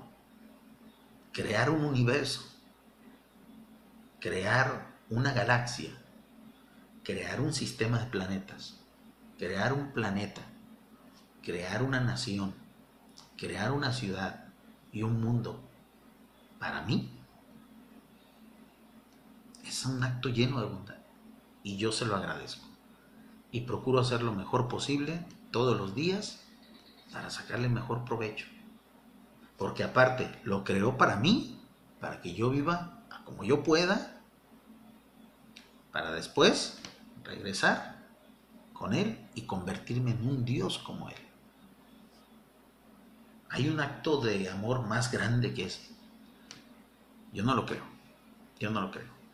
Y esa, esa contribución de Jesús de Nazaret, esa nueva visión que da Jesús de Nazaret a, la imagen que tenía el ser humano en general de nuestro mundo de ese entonces, fue una de sus principales, de sus principales aciertos. Entonces, aclarando, Jesús de Nazaret no vino a este mundo a salvarnos de los pecados. El ser humano sigue pecando antes, durante y después de Jesús de Nazaret. Y cada quien es responsable de sus pecados. Nadie más puede hacerse responsable de los pecados de la humanidad, más que la propia humanidad. Por lo tanto, la, la, la corrección y las consecuencias de esos pecados nos tocan a nosotros, a cada uno de nosotros, corresponden al pecador. No hubo tal cordero, no hubo tal sacrificio, por lo tanto no hubo tal, tal Cristo. Jesús de Nazaret no vino a tomar el papel del Mesías que tantos esperaban en ese entonces, del Mesías político. No vino tampoco a crear una nueva religión. Para nada, esa era una de las recomendaciones que precisamente le dio Emanuel. No crees nuevas religiones. La cumplió a la perfección, sus discípulos no. Somos humanos. Era algo lógico que iba a pasar. Era algo lógico. Pero miren, al paso de los tiempos, esas religiones se van apagando, se van autodesprestigiando y el verdadero mensaje de Jesús, ahí está. Llega la quinta revelación y lo catapulta. Lo aclara y lo catapulta. Al grado de que muchas gentes que antes eran cristianas siguen siendo cristianas, pero son cristianos plus. Son cristianos iluminados, se podría decir. Por eso la recomendación que siempre hacemos en los videos y en, los anteriores directos, procuren no dejar su religión. Si ustedes ya tienen una religión y al descubrir el libro Durantia les da el sentimiento natural, es natural, es normal, de salirse de esa religión, procuren no hacerlo. Al contrario, ayuden a esa religión a que avance precisamente, a que progrese. ¿Qué mejor forma de difundir la quinta revelación que adentro de una misma religión? Con los riesgos que eso lleva, ¿no? Yo lo estoy diciendo desde el punto de vista del mundo cristiano, del, del mundo occidental. Pero bueno, habrá musulmanes, habrá gente que, habrá chiitas que a la hora de recibir la quinta revelación, igual, con la convicción y el valor que la misma revelación te da, vayan y algún día mejoren el, el Islam, ¿no? Imagínense si eso pasa. Puede ser que eso ocurra algún día.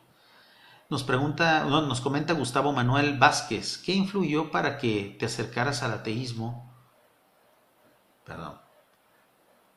¿Qué influyó para que te acercaras al ateísmo y en este caso un ateo justo puede tener esa carrera sin mencionar a Dios? Miren, el ateísmo es un... Yo como exateo, puedo describir el ateísmo como un, un estado de rebeldía natural del ser humano. Exponiendo el ejemplo se convence a la gente. Exactamente, Laira García. Exactamente. Esa, esa fue la clave precisamente de Jesús de Nazaret.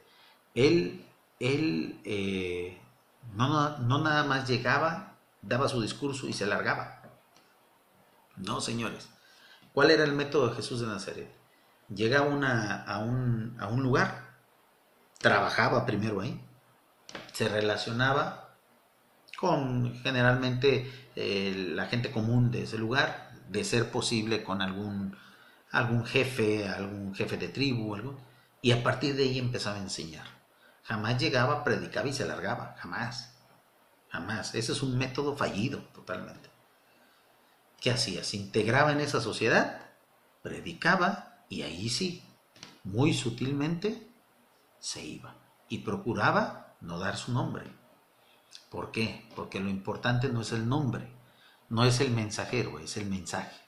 Por eso tenemos varias, varias, este, precisamente, varias anécdotas y varias informaciones de el escriba de Damasco, el constructor de barcas de Nahum, etcétera, etcétera, ¿no? En algunos lugares sí daba su nombre, pues donde lo conocían, ¿no? era inevitable, pues todo el mundo sabía que era Jesús y que venía de Nazaret, pues ahí, ahí era inevitable. Pero en lugares donde jamás, donde nadie lo conocía, era lo que hacía. No daba su nombre o decía que construía barcas, o, a lo que se dedicaba, o la misma gente lo, le ponía su etiqueta, ah, mira, pues, un constructor de barcas, ¿no? Vino y nos enseñó y nos aclaró que, no, que, que, realmente el Padre es amor, que realmente el Padre no exige sacrificios, etc. Y creaba su revolución. Así se hace una revolución, Caligastia. Así se hace una revolución. No con berrinches, no con caprichitos, no a las carreras. Se hace bien, con metodología. Se hace integrándose, no destruyendo, no avasallando. Es ahí donde está tu error, Caligaste. Y es ahí donde precisamente vas a fracasar.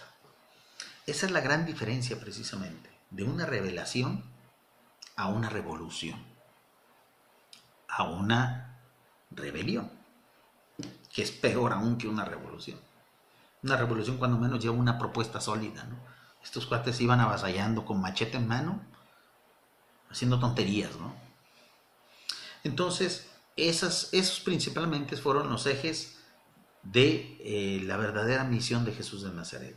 Revelar al Padre, aclarar la situación y la relación entre el Padre y su creación, en este caso los seres materiales, vivir la vida como un ser material, vivir la vida como un ser material, aprender a cómo viven los seres materiales. Y yo creo que las cumplió, que su misión la cumplió a la perfección. Y por último, terminar con la rebelión de Lucifer. Es cierto que él, una vez que, tuvo precisamente esa confrontación con Lucifer en, el retiro que hizo en el desierto, eh, donde precisamente se especula que ayunó, pero realmente es algo imposible que dures 40 días ayunando, pero sí lo hizo solo, sí fue un retiro en solitario, precisamente para toma de decisiones, para saber cómo iba a ser su ministerio, y donde él estaba solo, donde él estaba más vulnerable, ahí va este cobardito, ¿no? Ahí va este cobardito, este, este ser inferior, cobardemente, agarrarlo solito. ¿Por qué? Porque, porque con, entre sus amigos, entre su pueblo, no pudo, no podía. ¿Cómo lo hacen los cobardes? ¿Cómo lo hacen los cobardes? Va, procura este, confundirlo, procura este, tentarlo. Eh, esa, esa, parte de, lo que es la, el, enfrentamiento dialéctico entre Lucifer y entre Jesús de Nazaret, Micael de Nevadón, eh, es una parte muy interesante del libro Urantia porque eh, eh, le quita la parte metafórica de, las otras religiones y pone y expone puntos puntuales, o sea, explica puntos puntuales donde Lucifer le dice, mira, pues este, si tú te unes a nosotros, pues te vamos a hacer el príncipe planetario y... O sea, unas propuestas infantiloides. O sea, si tú sabías que era Micael, ¿por qué le propones esas cosas, por favor? Una vez que fracasas, una vez que Lucifer fracasa en esa tentación, en, esa, en ese enfrentamiento en el cual fue totalmente humillado, pues no que eres muy brillante, pues. Pues no que muy, no que muy inteligente, ¿no? Pero bueno, dice, perdón, pero son dos hechos separados, el de Hermón, enfrentamiento con rebeldes, y el de las colinas. Exactamente, exactamente. Son, son dos hechos, fueron varios, eh, fueron dos intentonas, creo que así se le podría llamar, fueron dos intentonas precisamente de, de, boicotear eh, eh, la, la, revelación y la misión de Jesús de Nazaret, fallidas, fallidas totalmente. Una vez que fallan, ¿qué hacen? Bueno, lo mismo que quieren hacer con nosotros, Señor. Lo mismo que quieren hacer con nosotros, destruir el cuerpo. Como no pude destruirte espiritualmente ni mentalmente, voy a ir y te voy a masacrar. Y es cuando empieza la conspiración tras bambalinas con esas sociedades secretas que siempre han existido y que actualmente siguen existiendo. Y con esas, con esas este, eh, eh, eh, consejos sutiles que estos tipos tienen forma de implantar en las mentes débiles esos susurros sutiles, esa forma cobarde y, cobarde y artera de influir en el subconsciente de los seres humanos que no tienen buena espiritualidad, y a partir de ahí arman el complot con el cual destruirían el cuerpo de Jesús de Nazaret. El cuerpo nada más. El cuerpo. Su máximo logro fue destruir un cuerpo. Nada más. Para eso les alcanzó nada más. Lo natural que iba a pasar era que resucitara, obviamente siguiendo su proceso natural. ¿Por qué? Porque de todos modos Micael hubiera tenido que resucitar sí o sí en un cuerpo morontial, porque para eso venía precisamente, a vivir esa experiencia de cómo es vivir, cómo es nacer naturalmente de una relación sexual de un hombre y una mujer, como lo hizo, tener una infancia, tener problemas económicos, tener angustias, tener hermanos como los tuvo, tener, eh, vivir la experiencia de, del amor con Rebeca, aunque sabemos que, que, bueno, muy probablemente no hubo una unión sexual entre ellos, pero sí hubo un amor. Tener la experiencia de tener amigos, tener la experiencia de tener enemigos, de ser traicionado, de tener triunfos, de tener éxitos, de tener fracasos de reír, de llorar, de jugar, etc. Y al último, de morir. Sí es cierto, una muerte muy trágica, una muerte muy violenta, pero todos los días muere gente así o peor. Y por supuesto de resucitar. Estos tipos cobardes tras bambalinas, lo mejor que pudieron hacer fue matar un cuerpo. Vaya, vaya tipo de rebeldes, ¿no? Dice, eh, disculpa Gustavo, me, quedé en la respuesta de ¿qué influyó para que te acercaras al ateísmo? Y en este caso un ateo sí puede seguir su camino, ser padre. Claro que sí, el ateísmo es, un estado de rebeldía natural del ser humano. Em, eh, ocurrió en la adolescencia, en mi caso, la gran mayoría de los ateos que yo conozco precisamente se volvieron ateos en, en la adolescencia o en sus primeros años de juventud, veinteñeros. He conocido muchos ateos que como yo eh, se reincorporaron a una vida religiosa y para mí este, la verdad fue bastante difícil incorporarme a la vida espiritual a través de la quinta revelación, pues porque llegué precisamente a ella a través del escepticismo y la mofa de un ateo militante. Eh, eh, afortunadamente, gracias a la congruencia, gracias a la, a la firmeza de las ideas que tiene el libro Durantia, pues fui entendiendo, fui rompiendo las ataduras que me, impuso el ateísmo. Y aquí estamos, aquí estamos precisamente en esto, eh, con, ciertos, con ciertas dudas todavía, eh, debo de confesarlo, con muchas, con muchas inquietudes, con muchas preguntas, pero también con muchas respuestas que esa, esa para mí es la parte que más me gusta de esta, de esta quinta revelación y de formar parte de este proyecto de Planeta Urantia. Por eso estamos aquí precisamente. Nos dice Cristian Figueroa. Ahora Cristian, ¿cómo estás? Muchas gracias por estar aquí con nosotros. Nos gusta mucho tu, tus espacios que has creado también en redes sociales. Eres una de las personas que más admiramos. Perdón, pero son dos hechos separados, el de Hermón y el de las colinas. Es, cierto, es cierto. Eh, Cristian dice, me despido para dormir, gracias por las respuestas, el Padre te bendiga. Igualmente, Cristian, muchísimas gracias por estar aquí con nosotros. Ya, va, ya van tres horas de directo y creo que ya tocamos eh, de manera muy informal porque la intención de estos directos es hacerlo así.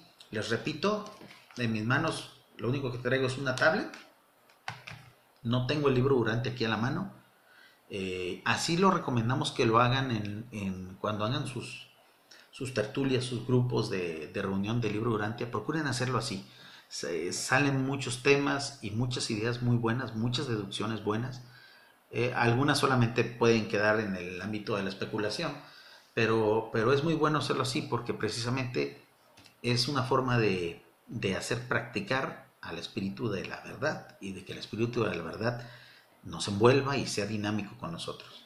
Entonces, eh, al final, una vez que, Jesús de Nazaret eh, precisamente da carpetazo y da por, interviene ahora sí por fin, después de tantos cientos de miles de años de que había iniciado la rebelión de Lucifer hace medio millón de años hasta que él muere y resucita, da carpetazo oficial y da la orden de que termine la rebelión.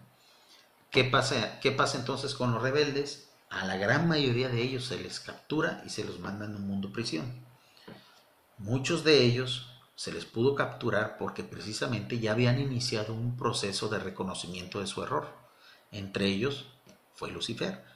Muy probablemente el evento que hizo a Lucifer reflexionar y darse cuenta, reflexionar por primera vez en miles de años, en, cientos de miles de años, y darse cuenta que había cometido un grave error, que se había equivocado, fue ese horror que le generó ver a Jesús de Nazaret, a Micael, en la cruz. Muy probablemente lo que hicieron los administradores eh, y las entidades que estaban aquí en, en durante la crucifixión fue haber tomado la imagen y habérsela retransmitido. Y al verse dado cuenta Lucifer, en una especie de holograma espiritual o morontial, ya ve que ellos utilizan ese tipo de métodos, al ver, al ver el fruto de la conspiración que habían, que habían este, orquestado, ahí muy probablemente ya nació en su conciencia, en esa conciencia loca que él tenía, en esa mente loca, muy probablemente una idea de arrepentimiento. Y por lo tanto fueron capturados. La gran mayoría, la gran mayoría, y no solamente en este mundo, en todos los mundos donde la rebelión eh, eh, eh, se, se, distribuyó, donde la rebelión pues causó desastres. ¿Por qué entonces Caligastia, Daligaste y esos pocos medianos secundarios quedaron aquí? Pues muy probablemente porque ellos sí no tuvieron ningún remordimiento. Y muy probablemente sigan sin tenerlo. Es cierto, Jesús de Nazaret termina su misión, hace sus visitas monontiales, precisamente para finalizar su gran misión, que es la de demostrarle también al ser humano que existe vida más allá de la vida material. Otra gran misión que él tuvo. Recordemos, vivir la vida como lo hacen sus criaturas, la vida material. Revelar la verdadera naturaleza de Dios a los pueblos de la tierra. Bien hecha también.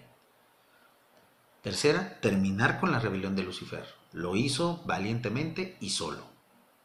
Dos intentonas y no pudieron con él.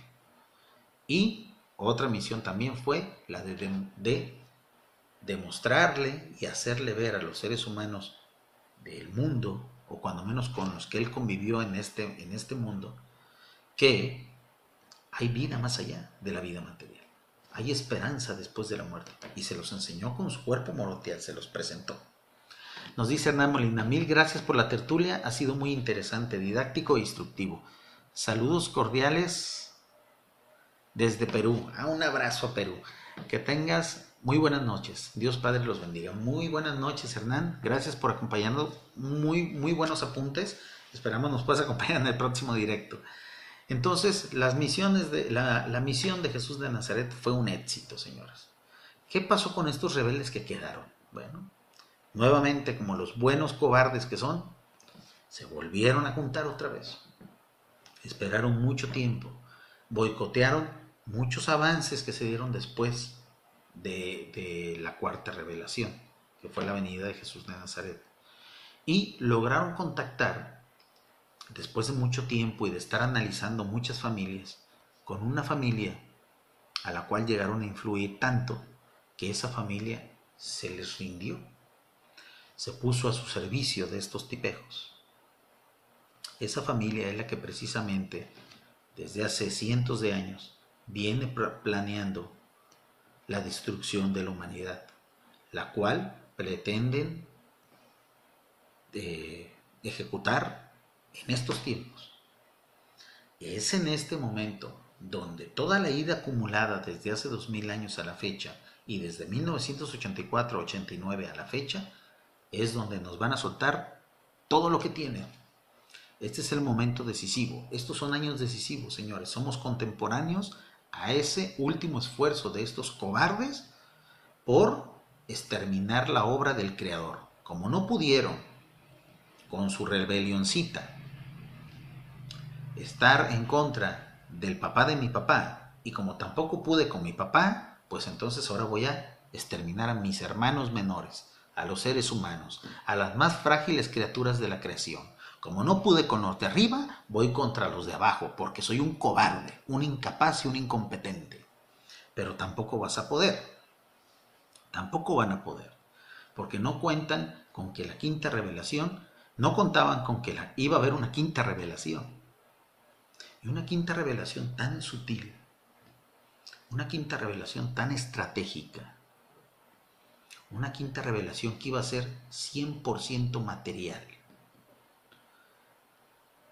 Porque estos tipos son tan incapaces y tan incompetentes y tienen tan poco poder porque se han dedicado a comer energía basura. Como ya no tienen el árbol de la vida, se han dedicado a comer onditas. Onditas electromagnéticas del miedo, de la tensión, del terror. No pueden evitar que un libro se imprima. No pueden evitar que en este momento ustedes y yo estemos hablando de esto ni pueden evitar que tú, que estás viéndonos en diferido, puedas interactuar con nosotros. No pueden evitarlo. No pueden evitarlo. Hace algunos días recibimos un, comentario en, uno de los videos de, de, YouTube. Dice, ¿a qué familia te refieres que influyeron? Eh, muy probablemente has escuchado hablar mucho de ellos. Estamos hablando de la familia Rothschild. Los Rothschild. Ellos son. Ellos son el brazo derecho, el brazo armado de Caligastia después de, en su, en su última intentona.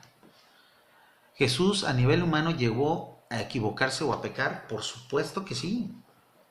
A equivocarse de seguro, por supuesto que sí. Claro que sí. Debía de. ¿Qué clase de, de experiencia material hubiera sido si no se hubiera equivocado alguna vez? Pecar, muy probablemente, ¿a qué le podemos llamar pecado? Existe un pecado muy sencillo que todo el mundo cometemos todos los días, unas 200 o 300 veces, o al menos yo lo hago, ¿no? Que es la mentira. Mentimos, mentimos mucho. El ser humano es mentiroso, de repente es vanidoso, de repente... Yo no dudo que Jesús de Nazaret de repente, en su juventud, en su niñez, de repente haya dicho alguna mentira, haya dicho alguna mentira blanca, algún, de repente se haya enojado, haya tenido un arranque de furia, de repente se haya sentido deprimido.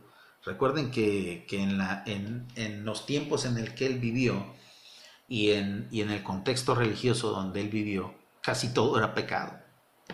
Casi todo era pecado. O sea, caminar en el sabbat era pecado. Muy probablemente sí pecó. Sí pecó, pero... O sea, era algo es algo insignificante. Los pecadillos que podamos cometer tú o yo, ¿qué vida material no, no la tiene? Ahora, si estás hablando de los pecados mortales que le llaman, muy probablemente él nunca los cometió, como millones de seres humanos no lo hacemos. Al menos yo nunca he matado ni robado. Eh, él tampoco lo hizo. Si te refieres precisamente a, que Jesús de Nazaret haya tenido alguna relación sexual, en el libro Urantia no se especifica. Sí se habla muy bonito y, se habla de manera muy, ¿cómo se puede decir? Muy cuidadosa, muy sutil del amor que Jesús llegó a tener por Rebeca, por la hija precisamente de uno de los hombres influyentes de su, de su comunidad ella estaba muy enamorada de él. Y sabemos los alcances que puede tener una mujer enamorada. Y sobre todo de un mancebo como era Jesús. De un tipazo, ¿no? De un guapo, ¿no? Tipazo en toda la extensión de la palabra. Un buen tipo. Un, buen espécimen de ser humano. Muy probablemente eh, pudieron haber tenido algún contacto eh, sexual, algún beso, yo no dudo nada, no hubiera tenido nada de malo. Lo único que sí se aclara en el libro de Urantia es de que no debía reproducirse.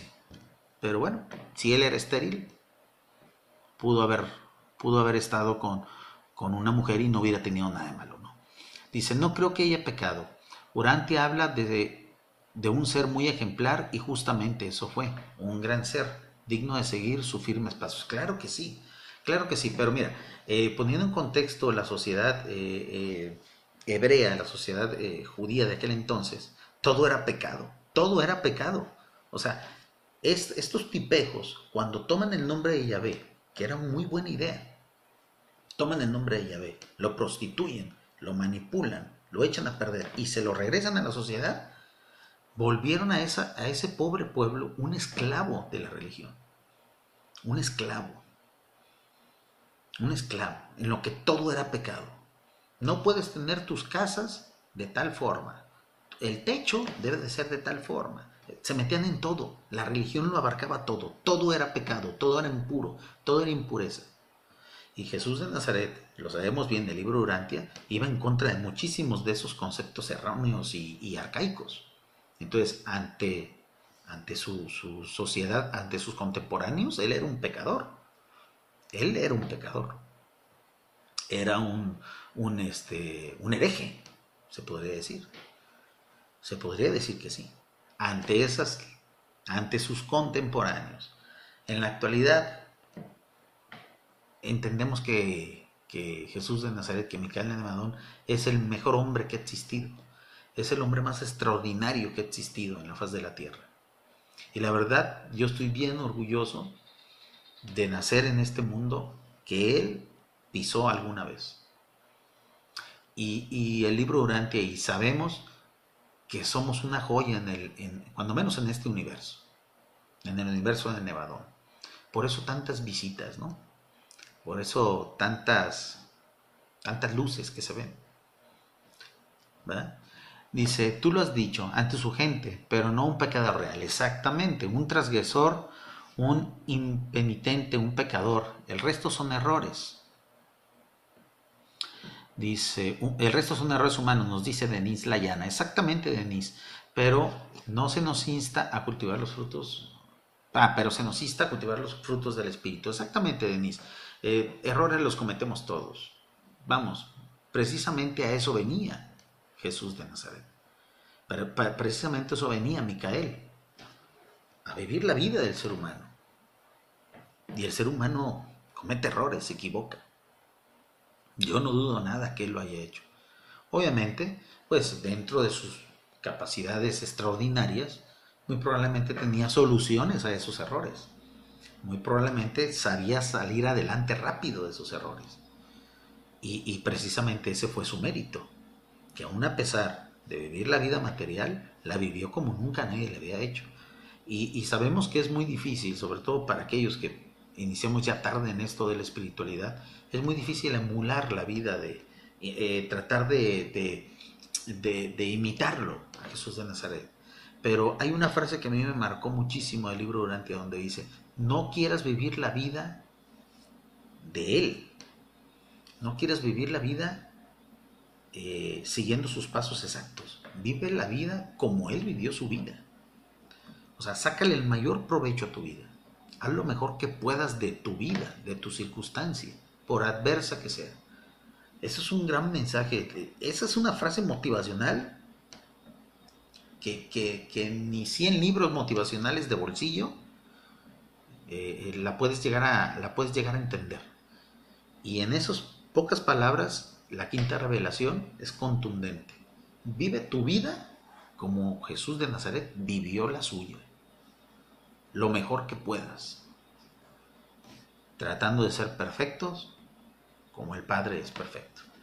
Muy bien, entonces eso es precisamente lo que queremos platicar con ustedes, aclarar esos puntos de la verdadera misión de Jesús de Nazaret, su relación con respecto a la rebelión de Lucifer y pues eh, tratar de deducir un poco, y ya para finalizar el directo, qué podemos hacer nosotros como seres humanos comunes y corrientes para ya dar definitivamente un carpetazo a la, a la rebelión de Lucifer, para que todo esto se acabe y ahora sí encaminarnos a las edades de vida, para que ahora sí no nos detenga nada. Primero, señores, no le tengamos miedo a esta gentuza. No temamos, no temamos, no temamos. Ellos tienen más miedo en nosotros que nosotros de ellos. Ellos nos temen, son cobardes, son incapaces, son incompetentes. A ellos los pusieron a administrar un planeta, lo echaron todo a perder y ahorita andan escondiéndose, influenciando a seres inferiores. No les tengamos miedo. ¿Qué es lo más que nos pueden hacer? Lo que hicieron a Jesús, matarlo. Nos pueden matar. Nuestro cuerpo. Es lo más que pueden hacer con nosotros. Destruir nuestro cuerpo. Y resucitamos y Segundo, tratar de combatir en nuestras posibilidades el materialismo y el ateísmo. Se los dice un exateo. En el ateísmo y en el materialismo hay mucho luciferismo. El materialismo y el ateísmo continúa y es una forma en la que los rebeldes mantienen vigente precisamente los conceptos del acta de libertad luciferina. ¿A qué me refiero con combatir? Simplemente de manera dialéctica, de manera pacífica y haciendo uso de la información que tenemos, tratar de difundir entre aquellas gentes que sabemos que son muy materialistas, que incluso son ateos, pues un nuevo concepto de espiritualidad. Yo lo he hecho, yo soy un ejemplo de eso, los invito a hacerlo en la medida de lo posible. Es un punto para precisamente terminar con la rebelión de Lucifer. Nosotros, en nuestra casa, bueno, seguir precisamente con nuestro crecimiento espiritual, tratar de que a nuestros hijos, a nuestra pareja, a nuestros hermanos, a nuestros compañeros de trabajo, a nuestros parientes, nuestros padres, seguirles inculcando el crecimiento espiritual en la medida de lo posible sin violentar, sin apresurar. Y es por eso que es importante permanecer en cada quien en sus grupos religiosos. Continuemos con nuestra religión, aquellos que la tuvieron antes de llegar al libro durante. Continúen con su grupo religioso. Es mucho más fácil que ellos crean en, en la quinta revelación estando ustedes desde adentro que estando ustedes desde afuera. Es estrategia, es pura estrategia. Y por último, pues obviamente eh, dentro de nuestras posibilidades tratar de influir en nuestra comunidad, llámese barrio, llámese vecindario, llámese eh, a través de, lo que son las asociaciones de padres de familia, etcétera, tratar de influir y tratar de combatir esos movimientos que fomentan esas familias que precisamente tienen contacto actual y constante con esos pocos rebeldes que quedan. ¿A qué me refiero? Precisamente a los movimientos eh, eh, de homosexualización de la sociedad, es decir, a los lobbies eh, militantes gays. Recuerden que nosotros hemos explicado muy bien la razón de la existencia del homosexualismo, o creemos que lo hemos hecho, y apoyamos precisamente a aquellos que, aquellas personas que libremente han tomado la decisión de tener ese, ese estilo de vida muy respetable. Pero sabemos que atrás de ellos hay una manipulación que pretende distorsionar el objetivo del homosexualismo y usarlo en contra de la, de la humanidad. Luchemos contra eso. Luchemos contra los lobbies proabortistas. Porque sabemos que han tomado, distorsionado el concepto de la eugenesia, que el libro Urantia apoya, y lo han usado en contra de la sociedad. Todos los conceptos buenos que nos han precisamente implementado los, los administradores universales, todo lo que ha sido de provecho para la humanidad, estos tipejos lo han corrompido y lo han usado en nuestra contra. Precisamente combatamos esos movimientos, esas supuestas organizaciones que supuestamente quieren el bienestar de la sociedad y al final terminan usando esas ideas en contra de la misma sociedad. En nuestras posibilidades, primero informemos a la comunidad de lo que está pasando sin fanatismos, sin aparentar locura, porque sabemos que, que así nos ven aquellos que que están muy dentro del sistema y que lo defienden incluso. Pero en nuestras medidas de posibilidades, escojamos a gobernantes que precisamente eh, eh, sean afines a lo que queremos nosotros como, como, como benéfico para la sociedad. Seamos más responsables a la hora de votar, seamos más responsables a la hora de exigir a las autoridades y sobre todo procuremos impregnar en cada una de las, de las partes de la sociedad con la que nosotros interactuamos la quinta revelación. Créanme, em, si ustedes ya conocen bien del tema, si ustedes han leído el libro Durantia dos o tres veces o han ido a grupos de estudio del libro Durantia, el mundo está ávido de esta información. La gente exige esta información, consciente o inconscientemente.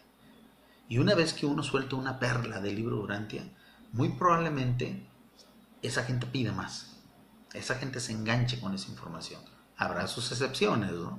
Habrá sus excepciones, siempre las hay pero la gran mayoría de la población está lista para esta revelación. Dejemos de, manejarlo, de, eh, de tener esta información guardada solamente para nosotros. Difundámosla. Y precisamente en el proyecto de Planeta Urantia es lo que estamos haciendo, llevándola a las redes sociales que están en boga precisamente. Y bueno, ya vamos a terminar este directo. Les agradecemos muchísimo su atención.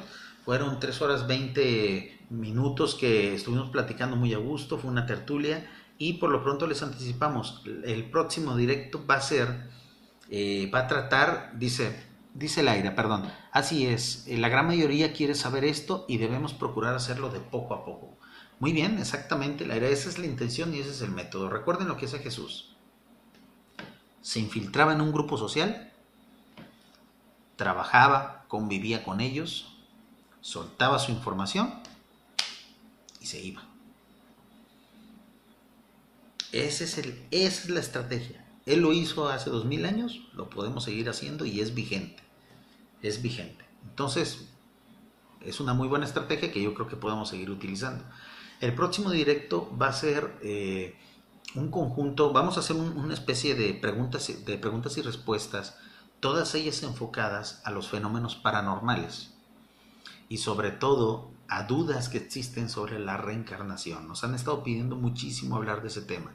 Están llegando muchos suscriptores tanto a la fanpage de Facebook y tanto al canal de YouTube eh, que vienen de, religiones o de filosofías eh, orientales. Todas ellas creen mucho en la, en reencarnación y para ellos es algo natural.